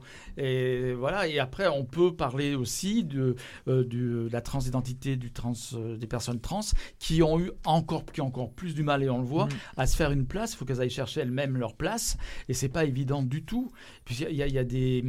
Il y a des personnes qui, euh, dans le milieu LGBT, dans la communauté, qui ne veulent absolument pas entendre parler des thématiques trans, dans la mesure où ils considèrent que ça n'a rien à voir. Oui, parce que pour eux, c'est des hétéros. Une, une femme trans qui est hétérosexuelle, c'est une hétéro, tu vois. À partir du moment où elle est femme et qu'elle est avec un mec. C'est euh, parce que je pense que coup, dans la après, communauté. LGBT, il y a aussi une gêne par rapport à la transidentité, à mon avis. C'est que pendant très longtemps, on a souvent confondu orientation et identité sexuelle. C'est exactement ce que, Ouais. par Mm. exemple, pour, pour prendre un, un- un exemple personnel, quand Mm. j'ai fait mon, enfin quand j'ai commencé mon, ma transition, il bah, il y, a, y, a un- il y a un moment donné, j'ai eu une, une discussion avec ma mère. Mhm. Ma mère, euh, euh, euh, elle m'a dit, mais du coup, tu deviens une fille, du coup, tu vas aimer les hommes. Mhm. Je fais, bah non, Mhm. non, non. Et, et c'est pas le cas. voilà, donc, euh, non, en, en fait, l'ident- l'i- l'identité de genre et l'orientation sexuelle, c'est deux choses Deux choses totalement différentes, différentes. ouais. Alors après, il y en a, ça peut être caché aussi. Après, du fait d'aimer l'autre euh, l'autre genre. Mais euh, voilà, après, c'est euh, le cœur qui parle. Hein. Notre cœur nous attire vers, Ouais. qui l'on veut. Enfin, après, avec une attirance, une préférence. Et c'est vrai que, par exemple, lorsque la- hum, la- l'ancienne euh, l'organisation des marches, des prides, donc la LGP, qui n'existe plus maintenant, avait fait. Alors, ils ont fait euh, une année, ils avaient fait un slogan justement concernant les personnes trans. Et euh, il y a des gens qui protestaient dans la communauté en disant mais ça n'a rien à voir, on ne veut pas te mêler à ça, euh, c'est tout à fait différent. et en même temps, quand ils ont fait une année aussi, ils ont axé sur, le, sur les travailleuses et les travailleurs du sexe. Alors là, ça avait encore plus les gens, ah, il ne faut pas tout mélanger, ça n'a rien à voir, etc. Après, moi, j'estime que si on veut faire des, des euh, slogans concernant les personnes trans, c'est aux personnes trans de faire leur, leur, Mm. leur slogan. Ouais. Pour ça je que moi- veux pas faire. C'est comme si moi, je n'étais pas concerné par la communauté euh, euh, homosexuelle, Mm. ho- homosexuelle et puis, puis je faisais un, un, Ouais. un slogan pour les, Ouais, pour les homos. Et c'est vrai que Ben, l'or- l'organisation, il n'y avait pas de personnes trans, à ma connaissance, euh, à la LGP. euh, Enfin, moi, les deux fois où j'y suis Purement non. trans. Mm, Et non. il y avait, je ne sais même pas s'il y avait des filles à la LGP. Il, y a, enfin, il y a eu Edwige à une époque, oui. qui était présidente de la LGP ouais, pendant plusieurs années, qui est partie. partie. Voilà. Euh, euh, non, il y a beaucoup, il y a beaucoup, beaucoup d'hommes. hein. Ouais, ouais, c'était c'était la LGP, c'est vrai que c'était euh, assez. euh, Alors, Après, moi, j'avais vu la, la nana de- du planning familial, mais euh, enfin, il y avait deux nanas à l'époque, euh, bah, sur la dernière année, là, où ils y étaient, que ça avait été très olé olé. Et, euh, et basta, quoi. Mm. Mm. Donc, euh, voilà. Par contre, l'idée euh, de mettre en avant euh, des associations, des thématiques, comme ils ont fait à Paris, je trouvais que c'était assez bien. intéressant quand Si même. tu veux mettre des assos en Oui. avant, bien sûr, des, des thématiques en avant, bien sûr, mais sans forcément euh, euh, séparer les gens. Voilà. Au contraire, tu vois, tu. Ouais. euh, pff, après, chacun fait ce qu'il veut et, et- et- et va où il veut. À Lyon, il y avait le cortège, euh, par exemple, en non-mixité euh, racisée, donc Mhm. euh, avec les drapeaux donc, de l'association qui s'occupe, je me rappelle même plus de son nom, pourtant je les ai reçus, je sais si je connais Jean-Yves s'en M, M- deux MSG, Ouais, deux MSG, voilà, c'est la fatigue, qui a été en avant, donc avec des personnes de couleur, donc on va dire, qui euh, avec les drapeaux, etc. Alors, moi, je trouve ça intéressant. Après, parler de non-mixité, c'est peut-être... euh, c'est bien, parce que la non-mixité, c'est quelque chose, on revient là-dessus, mais c'est quelque chose, c'est un outil militant que je comprends, Mmh. euh, qu'on peut utiliser tous, voilà, et qui a son utilité, mais pas au niveau de la marche. Et à Paris, ils ont eu, je dirais, ils ont été plus fins en mettant en avant des groupes, mais pas en- sans parler de non-mixité. Ben voilà, je Voilà. veux dire, après, tu Mm. pouvais très bien aller avec, euh, avec euh, l'association euh, Oui. 2M. euh, Deux MS deux pardon, MSG, on va y 2 arriver. MSG, voilà. Tu pouvais très bien aller avec euh, les handis, tu pouvais très Oui. bien aller avec euh, les colleuses. euh, ça n'empêchait pas qu'elles avaient leur Oui. drapeau, leur machin, que Voilà. tout le monde les reconnaissait, etc. Mais là, dans l'idée de dire non, tu n'as pas le droit, bah, parce que t'es pas black, t'es pas rebeu, Mm. merde. Ouais. Tu, enfin, tu vois, je vais dire, euh, on est humain avant tout. Et puis, Puis euh, moi, j'ai des potes black et tout ça, et machin, et puis Bah j'ai oui. aucun problème. Et Puis c'est euh, difficile à organiser. euh, Mais oui, en hein, plus, compliqué, une- hein. un- comment on peut, quand, dans une salle, dans un contexte privé, associatif, on va dire bon, telle soirée est dédiée aux personnes trans, on n'acceptera pas les personnes cisgenres, Mm. par exemple. C'est plus facile à réaliser quand même que dans l'espace public, c'est beaucoup plus Ah ouais, difficile. c'est compliqué, ouais. Mais par contre, que chacun ait des slogans. Ça aussi, c'est pas mal. Pourquoi un slogan. Oui, unique bien. Pourquoi euh, Mm. n'y aurait-il pas euh, Et c'est ce qui s'est passé à Paris. Il y avait des slogans pour la PMA. Ouais. Il y avait des slogans Mm. trans. Il y avait beaucoup de slogans. euh, Est-ce qu'il faut un mot d'ordre en termes de communication Il faut qu'il y ait un mot d'ordre oui. clair. voilà, Alors peut-être général, tous unis contre les discriminations, c'est bon à voilà, dire. Voilà. Tous et toutes unis, voilà, pour être bien inclusif, ou tous unis Voilà. pour parler en Ouais. langage inclusif, contre les discriminations de toute forme, voilà, je sais pas. Bon, c'est vrai que la marche euh, à Lyon avait un discours, un mot d'ordre très politique, puisqu'il disait contre le fascisme. Alors c'est vrai que basiquement, moi je peux C'est pas être violence contre. d'État, fascisme d'État. Voilà. Ouais. euh, Alors, je. Contre le fascisme, moi, je peux pas être contre personnellement. Ensuite, le fascisme d'État, euh, ça se discute. C'est toujours pareil. Est-ce qu'on peut parler de fascisme d'État ou pas? C'est un gros, euh, un grand discours. On va se détendre, hein, on est en France. Ouais. Je veux dire, euh, on va aller voir en Afghanistan ce qui se passe. non? Voilà, par exemple. Bon, après, il y a, euh, voilà, on peut toujours en discuter, mais il y a des diverses formes La de lutte fascisme continue, aussi. mais on n'est pas Voilà. dans un état fasciste, je Voilà. crois pas. Par Mm. contre, c'est vrai qu'on peut dire globalement. Non, pas encore. Non. voilà, les idées. ça va venir, c'est- hein. Oui, On si un jour ça euh, vient. euh, la marine ça vient, est pas je loin. pense que. Ouais, je pense que ça ferait bizarre, mais. Mm. euh, Et là, on va voir ce que c'est un vrai ouais, fasciste. Voilà. alors, putain. Voilà. Ouais. Et pour, pour- vraiment pour conclure sur ce sujet, parce qu'on va parler de ta chanson, c'est toi qui Ouais. vas Oui. nous en parler d'ailleurs, pour dire que c'est ce qui est surprenant aussi, justement, on est tous d'accord pour dire que l'extrême droite, les idées de l'extrême droite sont contre nous, et on sait très bien qu'il y a aussi des gays qui votent pour l'extrême Ouais, droite. alors ça aussi, sûr. euh, ça n'a Ouais. aucun sens Voilà. pour moi, mais bon, voilà. bref. Et, et- et les Et le statistiques. Front National drague les électeurs Oui, euh, et qui PD, ont ouais. euh, bah, Oui. F- Florian Bah, Philippot, euh, qui Florian- était- Nicolas Bay, euh, Sébastien Le- Voilà. Le Cornu, enfin, le- enfin, toute leur bande. à- Je a comprends eu pas. des, des- des études qui ont prouvé d'ailleurs que le- le- l'électorat euh, homosexuel, euh, donc LGBT, on va dire, euh, pro-FN, essentiellement des hommes gays, essentiellement des hommes blancs et des hommes cisgenres. Incroyable. Ouais. Mm. Donc du coup, euh, sur ces bonnes paroles, euh, nous allons écouter, nous allons nous séparer. Merci d'être venu. Alors, Merci à toi. Merci, Merci. Léa et bienvenue Merci dans notre. tout le monde. Mais merci pour chaque- l'accueil. chaque- bah, euh, avec plaisir. Et puis chacun aura son émission tout- tous les mois, donc on est d'accord. Chacun de son côté. On communiquera sur les émissions, évidemment, dans les réseaux sociaux. On pourra se boire des coups ensemble quand même de temps Bah en oui, temps. Oui, bien va. sûr. Un petit Voilà. peu quand même. Hein. Fabrice, lui, vient de temps en temps, comme ça, il vient se poser là, Il activité. comme- léger comme une plume. C'est ça. Ça te va comme ça, léger comme une va, plume. hein. Et nous faire sa chronique comme ce soir sur le Rainbow Flag. Mais là, tu vas nous parler de la chanson que tu nous as amenée. Je s'en profite pour saluer tous les auditeurs, toutes les auditrices. Allez, je prends deux minutes pour vous présenter l'artiste euh, qu'on va écouter maintenant. Il s'agit de Lila, auteure, compositrice, interprète. Lila fait son apparition sur la scène musicale montréalaise dès son arrivée au pays en 2011. Une Française, donc immigrée au pays des Caribous. Elle porte une écriture personnelle tout en sensibilité et en émotion. Déjà trois albums pour Lila. Le premier Attache-moi aux couleurs indie pop parfois acidulées, paru en 2012 qui lui ouvre les portes de grands festivals tels que Vue sur la relève et Les Francouvertes. Puis un deuxième mini-album homonyme paru en 2019, entièrement réalisé à partir d'instruments acoustiques et classiques, inspirés par le souffle doux des hivers pourtant rudes du bas Saint-Laurent. Euh, pour cette rentrée, elle nous sort son troisième album intitulé Les Jeux amoureux pour lequel elle prend pour la première fois les rênes de la réalisation. On écoute donc tout de suite le premier extrait de l'album du même nom, Les Jeux amoureux par Lila.